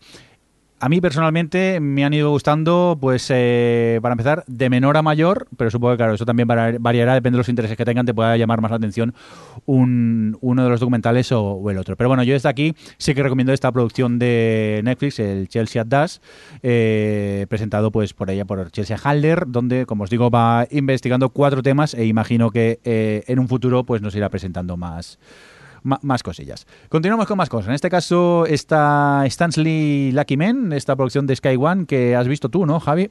Sí, señor, sí, ¿Esto qué señor. es? Un proyecto de Stan Lee, ¿no? Por el nombre, imagino. Stan Lee, que cada vez que se va al lavabo, pues se, se le ocurre alguna cosa. ¡Un superhéroe nuevo! El superhéroe, ¿qué podría tener este superhéroe nuevo que no me lo va a comprar Marvel y sí, Sky, Sí. la cadena británica Sky? ¿Qué podría hacerle que tuviera superpoder y que fuera así como misterioso o algo? Pues ya está. Venga, que me tienes en vela. En, Ya está. En vilo. Un brazalete que el que se lo pone tiene super suerte. Wow. Pero ¿qué pasa? Que esa super, super suerte que tienes, luego, la buena suerte que tienes, luego, pues te pasa que los que están a tu alrededor luego tienen mala suerte. Entonces es para compensar un poco. Esto es, eh, como os estaba contando, es una, una serie de Sky One, de- que se ha estrenado ahora el 22 de enero de 2016, en la que hay un, un Según- jefe de policía, según un inspector, según Wikipedia.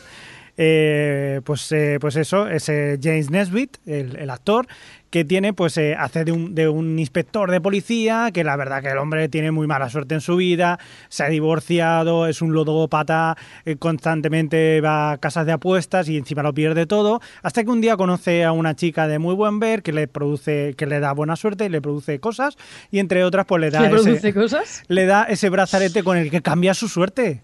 Y no solo eso, sino que tiene que investigar un, un crimen en el que se ve envuelto y en el que todo parece indicar que él está... pasan cosas muy raras. Tanto rollo y es un procedimental, entonces. Es un procedimental. O sea, es decir, la idea, es, la idea de Stanley habrá sido de alguien que tiene súper suerte y luego la Skate One ha dicho un procedimental. Lo mezclas todo y ahí lo tienes. Hay que decir que la factura es muy buena, o sea, está muy bien hecho, que es eh, la verdad que es atractivo de ver, eh, la historia está bien contada, es curiosa pero no deja de ser eso, de, ser un procedimental con un toque de, algo superheroico, por así decirlo, si se puede ser eh, superhéroe con algo que te dé suerte. Pero bueno, eh, entretiene, entretener entretiene y... ¿Vas a ver más o qué? Eh, puede que vea alguno más, sí, a ver por dónde va. Muy bien, pues procedimentales de toque raro, quizá este Lucifer, ¿no, Adri? Eh, sí, bueno, de toque raro, no sé cómo. a grandes rasgos, ¿qué pasa? Que Lucifer se cansa un día de trabajar en, los infiernos y decide montar un bar de copas en, en Los Básicamente. Ángeles. Pero, pero no solo eso, sino que dice, me he cansado de, torturar a la gente en el infierno, pero luego cuando se va a Los Ángeles, dice, bueno, pues voy a ayudar a la policía de Los Ángeles a castigar a criminales. ¿Por qué no? ¿Por qué? Es como, pero eso no es de buena persona. Espérate que. En fin. Eh, es una. La verdad es que el punto de partida es bastante ridículo. O sea, yo creo que hemos llegado al punto tan, tan, extremo ya de, procedimentales con protagonista con algún poder raro que ya, ya no sabían qué ya inventar. Ya solo faltaba Lucifer, ¿no? Sí, sí, ya. Y ahí lo, lo tenemos, este Lucifer, este. Yo tu apuesta y pongo Lucifer. Eh, a, mí el punto de partida me llamaba cero, pero como el protagonista es Tom Ellis, sí. que me gusta mucho, pues dije, venga, lo voy a ver. Y también porque, bueno, Sandman al final tiene, tiene muy buena, tiene como, yo todavía no lo he leído, pero es un cómic que tiene muy buena crítica y a toda la gente, le gusta mucho. Ese es un personaje secundario de, esos cómics, bueno, de esa novela gráfica. Y dije, bueno, pues a ver, vamos a ver qué tal esta cosa. Pero es que, eh, a, mi, parecer no vale para nada, no tiene ni siquiera quieren hacer como que el personaje de Tom Ellis tienes ahí el punto sexy, así, pues eso de que es Lucifer, de que va en trajecito y va, tiene ese punto malvado, no sé qué, pero es que no tiene cómo conseguir que Tom Ellis no tenga carisma. Pero claro, es que han convertido la serie en un procedimental de, los de toda la vida y mm. entonces no atrapa para, para nada. Y es lo que dices tú, Tom Ellis está muy desaprovechado, creo yo. Pues sí, así que no, yo, en fin, ni para nada, o sea, no, me voy a seguir ni, ni nada por el estilo. Pues yo me he visto el segundo. Joder, eres de lo que no hay, ¿eh? Y no. ah, vale, te iba a decir, pues tiene todas las de perder. Sí, sí, no, es, eso que no. Ya, ya el primero, ya, ya ese te hace cuesta arriba porque de, esa manera que de golpe porrazo que, que matan a una conocida suya y acaba ayudando a, la inspectora de policía que lleva el caso y ya en el segundo está allí como un compañero más de la policía ayudando. Y digo, esto no, no, no, no. Y la verdad que deja bastante que desear y es una lástima que, que hayan aprovechado tampoco a al señor Ellis. Oye, pues eh, hasta aquí la sección de pilotos TOS, que no sé si lo hemos visto TOS, pero hemos visto bastantes. Si os parece, vamos a comentar rápidamente cosillas que hayamos visto estos días y que nos apetezca eh, destacar. No sé si... Alex, ¿corres por ahí o qué? Sí. Muy bien. ¿Qué nos cuentas? ¿Qué, te gustaría eh, comentar estos días que hayas, que hayas visto? Es como si me levantase del sitio y me pusiese a hacer cosas mientras no hablo. Sí, parece como si hubieras muteado el, micro y hubieras estado eh, barriendo la habitación. ¿Yo? Uy, quita, quita. pues nada, eh, así de lo que he estado viendo estos días, eh, al igual que con Shanara, que me quejé del piloto, había visto 10 minutos, también hice lo mismo con The Expanse. Y esta vez pues he vuelto a ver el piloto, esta vez entero. Me ha convencido un poquillo más y he seguido con ella. Así que a ver si por ahora llevo tres capitulillos. A ver si es que tendrás que ver los pilotos enteros para saber si te gustan o no las cosas. no, solo, no, solo, eso, ¿eh? sino que también estoy sacando la conclusión de que a lo mejor hay que ver los pilotos eh, prestándole atención. sí, el Candy Crush dejémoslo aparte con los pilotos. Dinos, perdona, eh, que se había cortado un poco, Alex, cuéntanos. No, luego he seguido con. Bueno, se ha terminado Galavan y simplemente quería aquí expresar una oda sobre esta maravillosa segunda temporada. La primera yo creo que no, no le pilló todo el punto al humor y que era menos graciosa de lo que creía ser, pero la segunda ha cogido un poco la vía de, de esto de la metaficción y de reírse mucho de sí mismos y ha sido divertidísima. Entre eso y el personaje de Richard, el rey, que en la primera era como el malo, aquí es, lo, han dado un poco la vuelta al personaje y, es estar asociado con Galavan y tal, ha sido muy, muy divertido.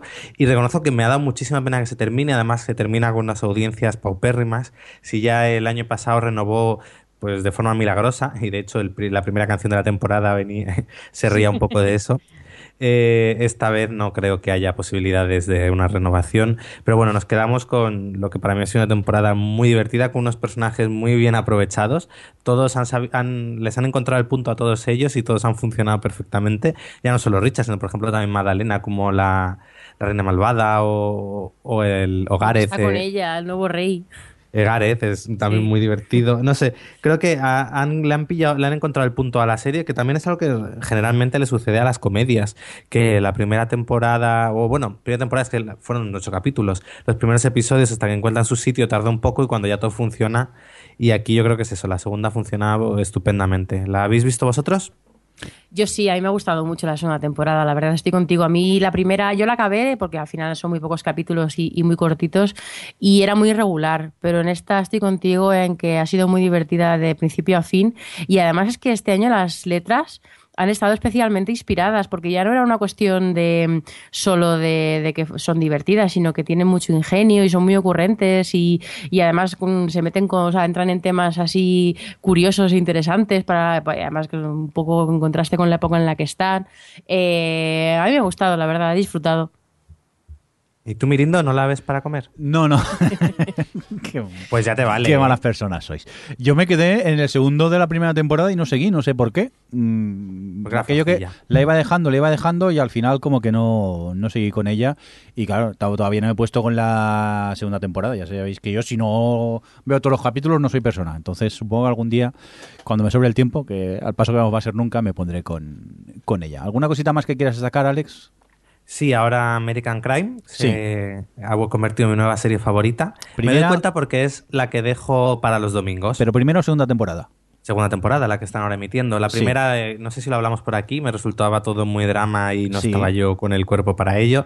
Pero la segunda, quizás por el tema que trata, eh, no es tan, a lo mejor no está, no es tan dramático de primeras como en la primera temporada, aunque también es un papelón todo. Pero no sé, me, está gustando muchísimo el tratamiento que está teniendo de, los temas, como no solo, pues eso, ya no eh, todo es la, la violación, la lucha de clases, el racismo, esa perspectiva que también está dando sobre el racismo, el.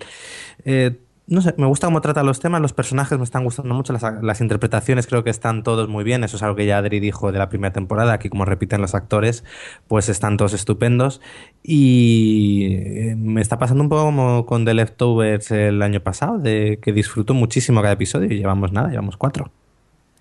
Muy bien. Adri, ¿qué piensas? A por Adri, ¿tú qué tal? Yo, pues como tú, yo haría el baile del I Told You So. Me encantaría que vieseis la primera temporada. Ya sé que es muy dramática y lo es y de hecho es muy chunga en algunos momentos, pero sí, cuando os encontréis con ánimos eh, tienes que verla porque va muy en la línea de la temporada 1 con esta forma, o sea, sí, de la temporada 2, eh, con la forma que tiene la serie de contar las cosas, que no, no entra en, o sea, que, expone muy bien como su visión desde todos los puntos de vista de los personajes y...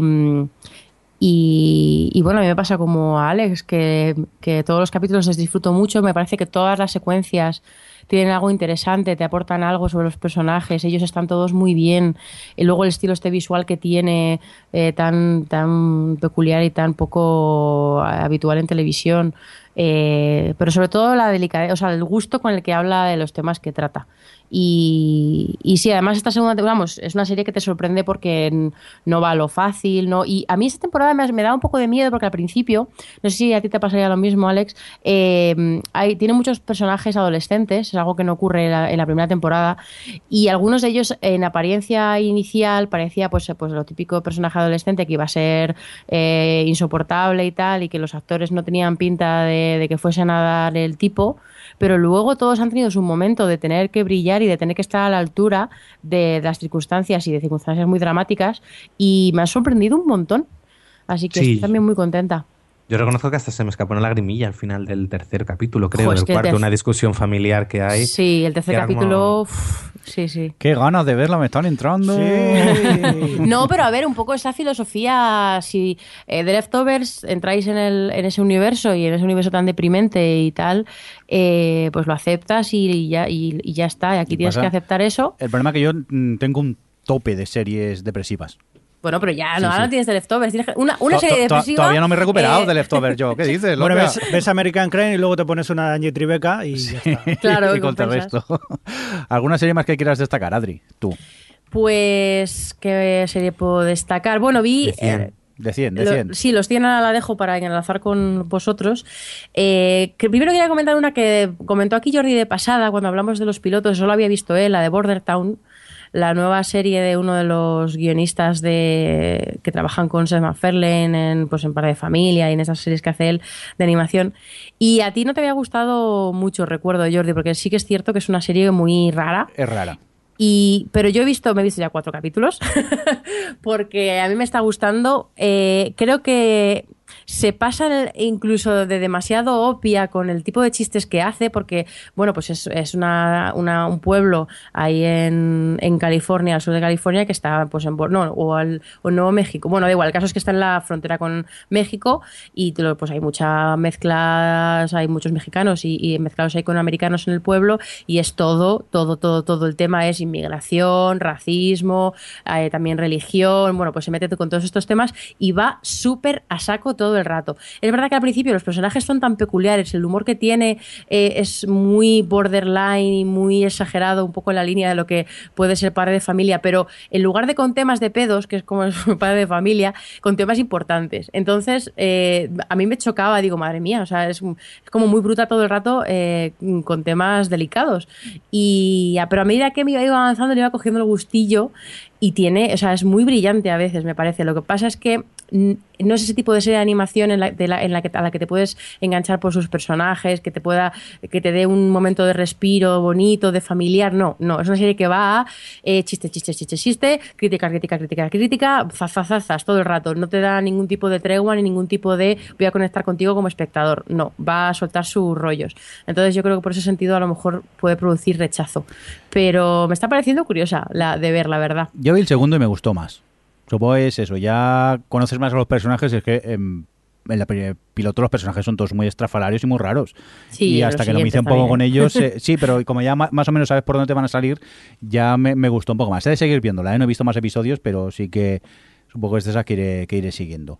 ¿Alguna cosita más a destacar, Adri? Eh, sí, bueno, ahora hablamos de los 100, pero antes, ¿habéis Sí. terminado, terminasteis de ver, que la comentamos aquí, eh, primer capítulo, la de la adaptación de, de 10 negritos? And then- Sí, sí, sí, la, la vimos entera ya.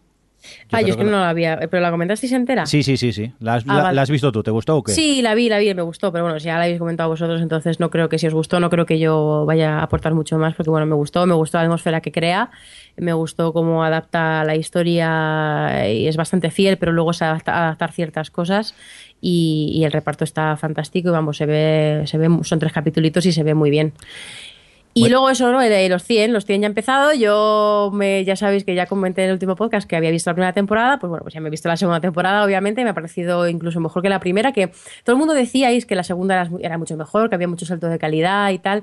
Y yo creo que, mm, que sí, es cierto que la segunda es, eh, tiene unos temas muy interesantes y tal, pero creo que ya eh, tam- también pasa esta cosa de, de al final te acuerdas más de la que has visto la última o tal, porque a mí la primera, todo el último tramo me pareció también que estaba a la altura de lo que ofrece la segunda, pero bueno, eh, me gustó mucho y me seguía sorprendiendo capítulo a capítulo. Y ahora con la tercera, pues bueno, estoy esperando porque ahora contaréis lo que os parece a vosotros, pero mm, de momento me parece que está un poco sobrepoblada. Lo ponía el otro día en Twitter, es como hay mucha gente, hay muchas, muchas tramas, está de repente hay un montón de frentes abiertos y como que no da tiempo a, acabar entrar eh, en todo bien, pero tengo la esperanza de que mm, ya est- están puestos, llevo tres capítulos vistos, han puesto un poco todas las cosas y ahora es cuando llega el momento de que desarrolle de lo que va a ir este episodio. Espero que vuelva a encontrar ese punto de dilema moral y de decisiones difíciles y de la supervivencia y tal y veremos por dónde va. De momento ha sido muy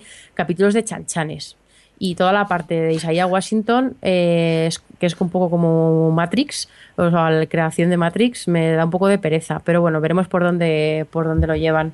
Chanchanes. Me encanta la definición de chanchanes. Los chanchanes, bueno, los cliffhangers. Alex, ¿estás de acuerdo con, Ale, con Adri o qué?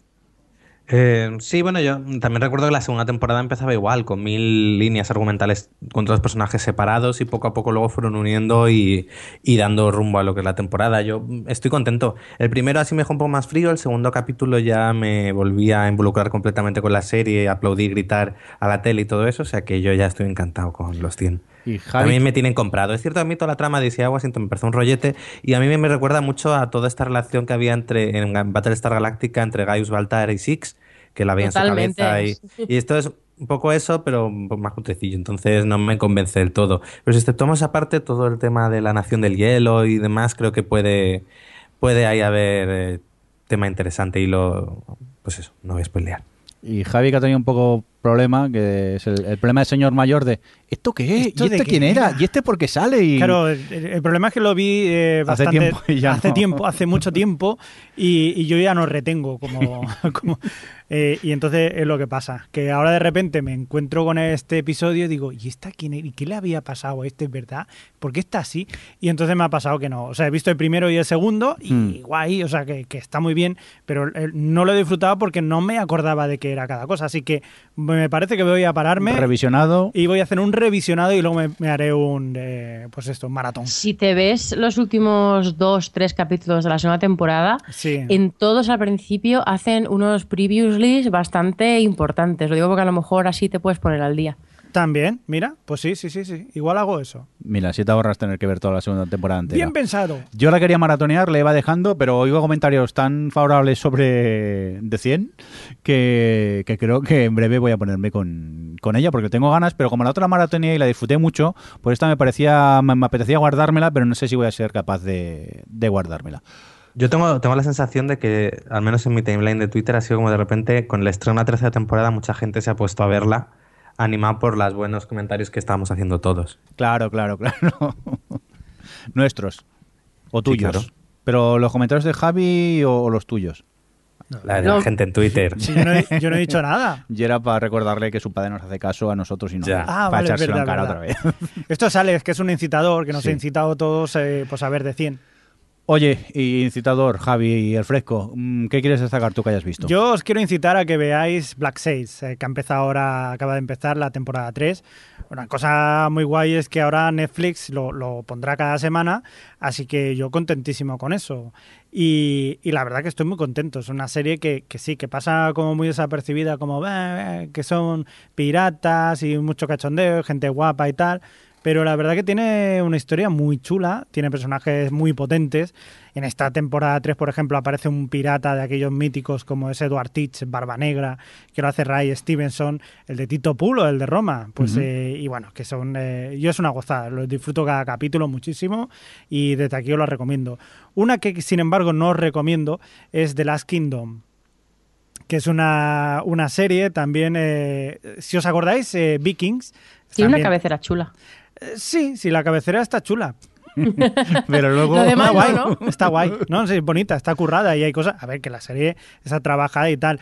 Para quien no se acuerde más o menos, esto es como si fuera la otra parte de Vikings. Vikings se contaba la historia de cómo los vikingos invaden Inglaterra. Pues en este caso es desde el punto de vista de los ingleses, ¿qué pasa cuando los vikingos eh, invaden Inglaterra? Esta está en Netflix, ¿no, Javi? ¿Es? Esta está en Netflix, sí. Sí, sí, sí, sí.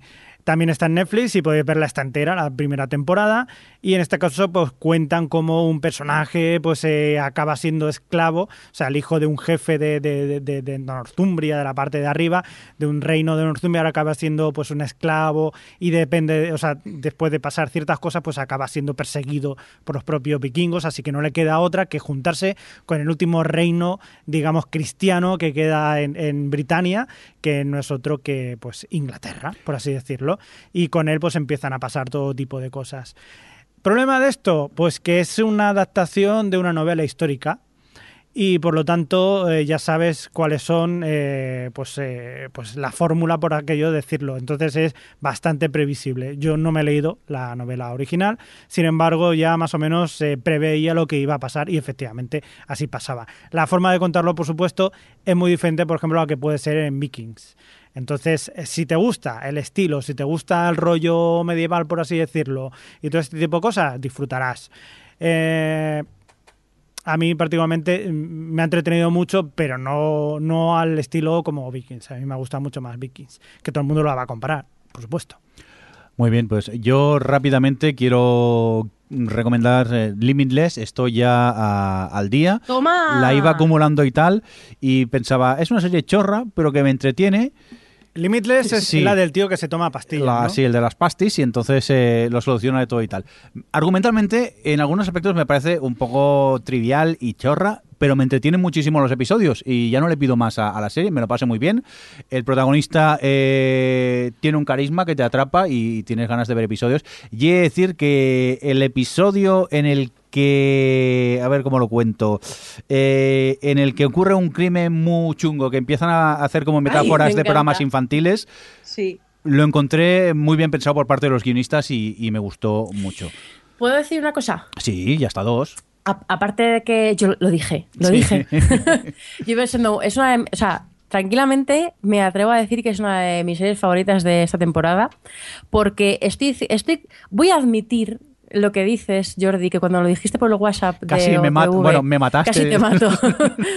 Porque me sentí dolida cuando la llamaste así de chorra. Es cierto y estoy de acuerdo en que, en que la mayoría de los temas en general, o sea, quiero decir, el tipo de serie que es es trivial. O sea, no es una serie que te haga pensar como American Crime, que tenga otro tipo de trascendencia. Eso, eh, eso- eso eso no- estoy de acuerdo, ¿vale? Eso no es malo tampoco, Adri. No es malo, no es malo, por supuesto. Y por eso me gusta, porque, a ver, eso a mí me, me estimula en otro sentido. Y es que es una serie que es un procedimental, co- eh, completamente conclusivo, pero bueno, aprovecha muy bien la, parte serial en cuanto al personaje protagonista y su relación con la droga y con los otros. Y tal. Bueno, no quiero spoilear, pero lo lleva muy bien el equilibrio. Pero es que, igual que tú has puesto el ejemplo de este último capítulo que han emitido en el que se inventaban nombres de como de mm, programa infantil para describir cosas muy chungas, eh, todos los capítulos, y, y es que no ha habido ni uno solo que no sea así, tienen ideas muy originales y muy gamberras y muy cachondas y siempre está inventando cosas nuevas, eh, formas nuevas de narrar una serie procedimental. Que, eh, me- a mí me gustó mucho el capítulo en el que de repente ves eh, el punto de vista de todos sus compañeros que le rodean y cómo experimentan ellos el que él esté drogado todo el día y sea tan listo. Y, y ves como un poco cómo le, cómo le sienta a ella, cómo, vamos, cómo se sienten un poco las personas a su alrededor, teniéndole eh, a él eh, todo el día así, eh, robándoles el, el protagonismo totalmente. Porque Eh, se toma o sea, no voy a poner ejemplos de todos los capítulos, pero vamos, que todo el tiempo tienen ideas, muy buenas ideas y generalmente son ideas muy divertidas. Y yo es que me lo paso tan bien con todos los capítulos que, que no sé, es como, ay, Limitless, me apetece un montón siempre verla. Sí, sí, es una serie a mí que me entretiene y tampoco le pido más a, a- a esta serie. Y ya os digo, la, la iba guardando, guardando y al final, un día al final me decidí a ponerme, oye, oye, pues no está tan mal este, me vi el segundo, tercero y ya estoy al, al día y, y la recomiendo desde aquí. ¿Alguna cosita más que queráis destacar o nos vamos? Vámonos ya, porque si no estaríamos aquí. Vámonos a ver más series. Sí, ¿Qué que- demonios? que no hay tiempo. Me Pues habéis hoy- picado con Limitless, que lo sepáis. Muy bien, pues nada, ya sabes, apúntatela en la lista de pendientes. Oye, pues hasta aquí la edición de hoy de, de O Televisión Podcast. Eh, nos oímos, si todo va bien, en 15 días, si no tenemos problemas de logística. Y nada, Adri, que muchas gracias por estar por ahí. Gracias a ti. Alex, que muchas gracias, ya puedes seguir barriendo la habitación. Eh, muchas gracias y no, sí, ya lo he hecho todo tranquilo. Ah, vale, claro, claro, cuando habla Adri es que hay tiempo para todo.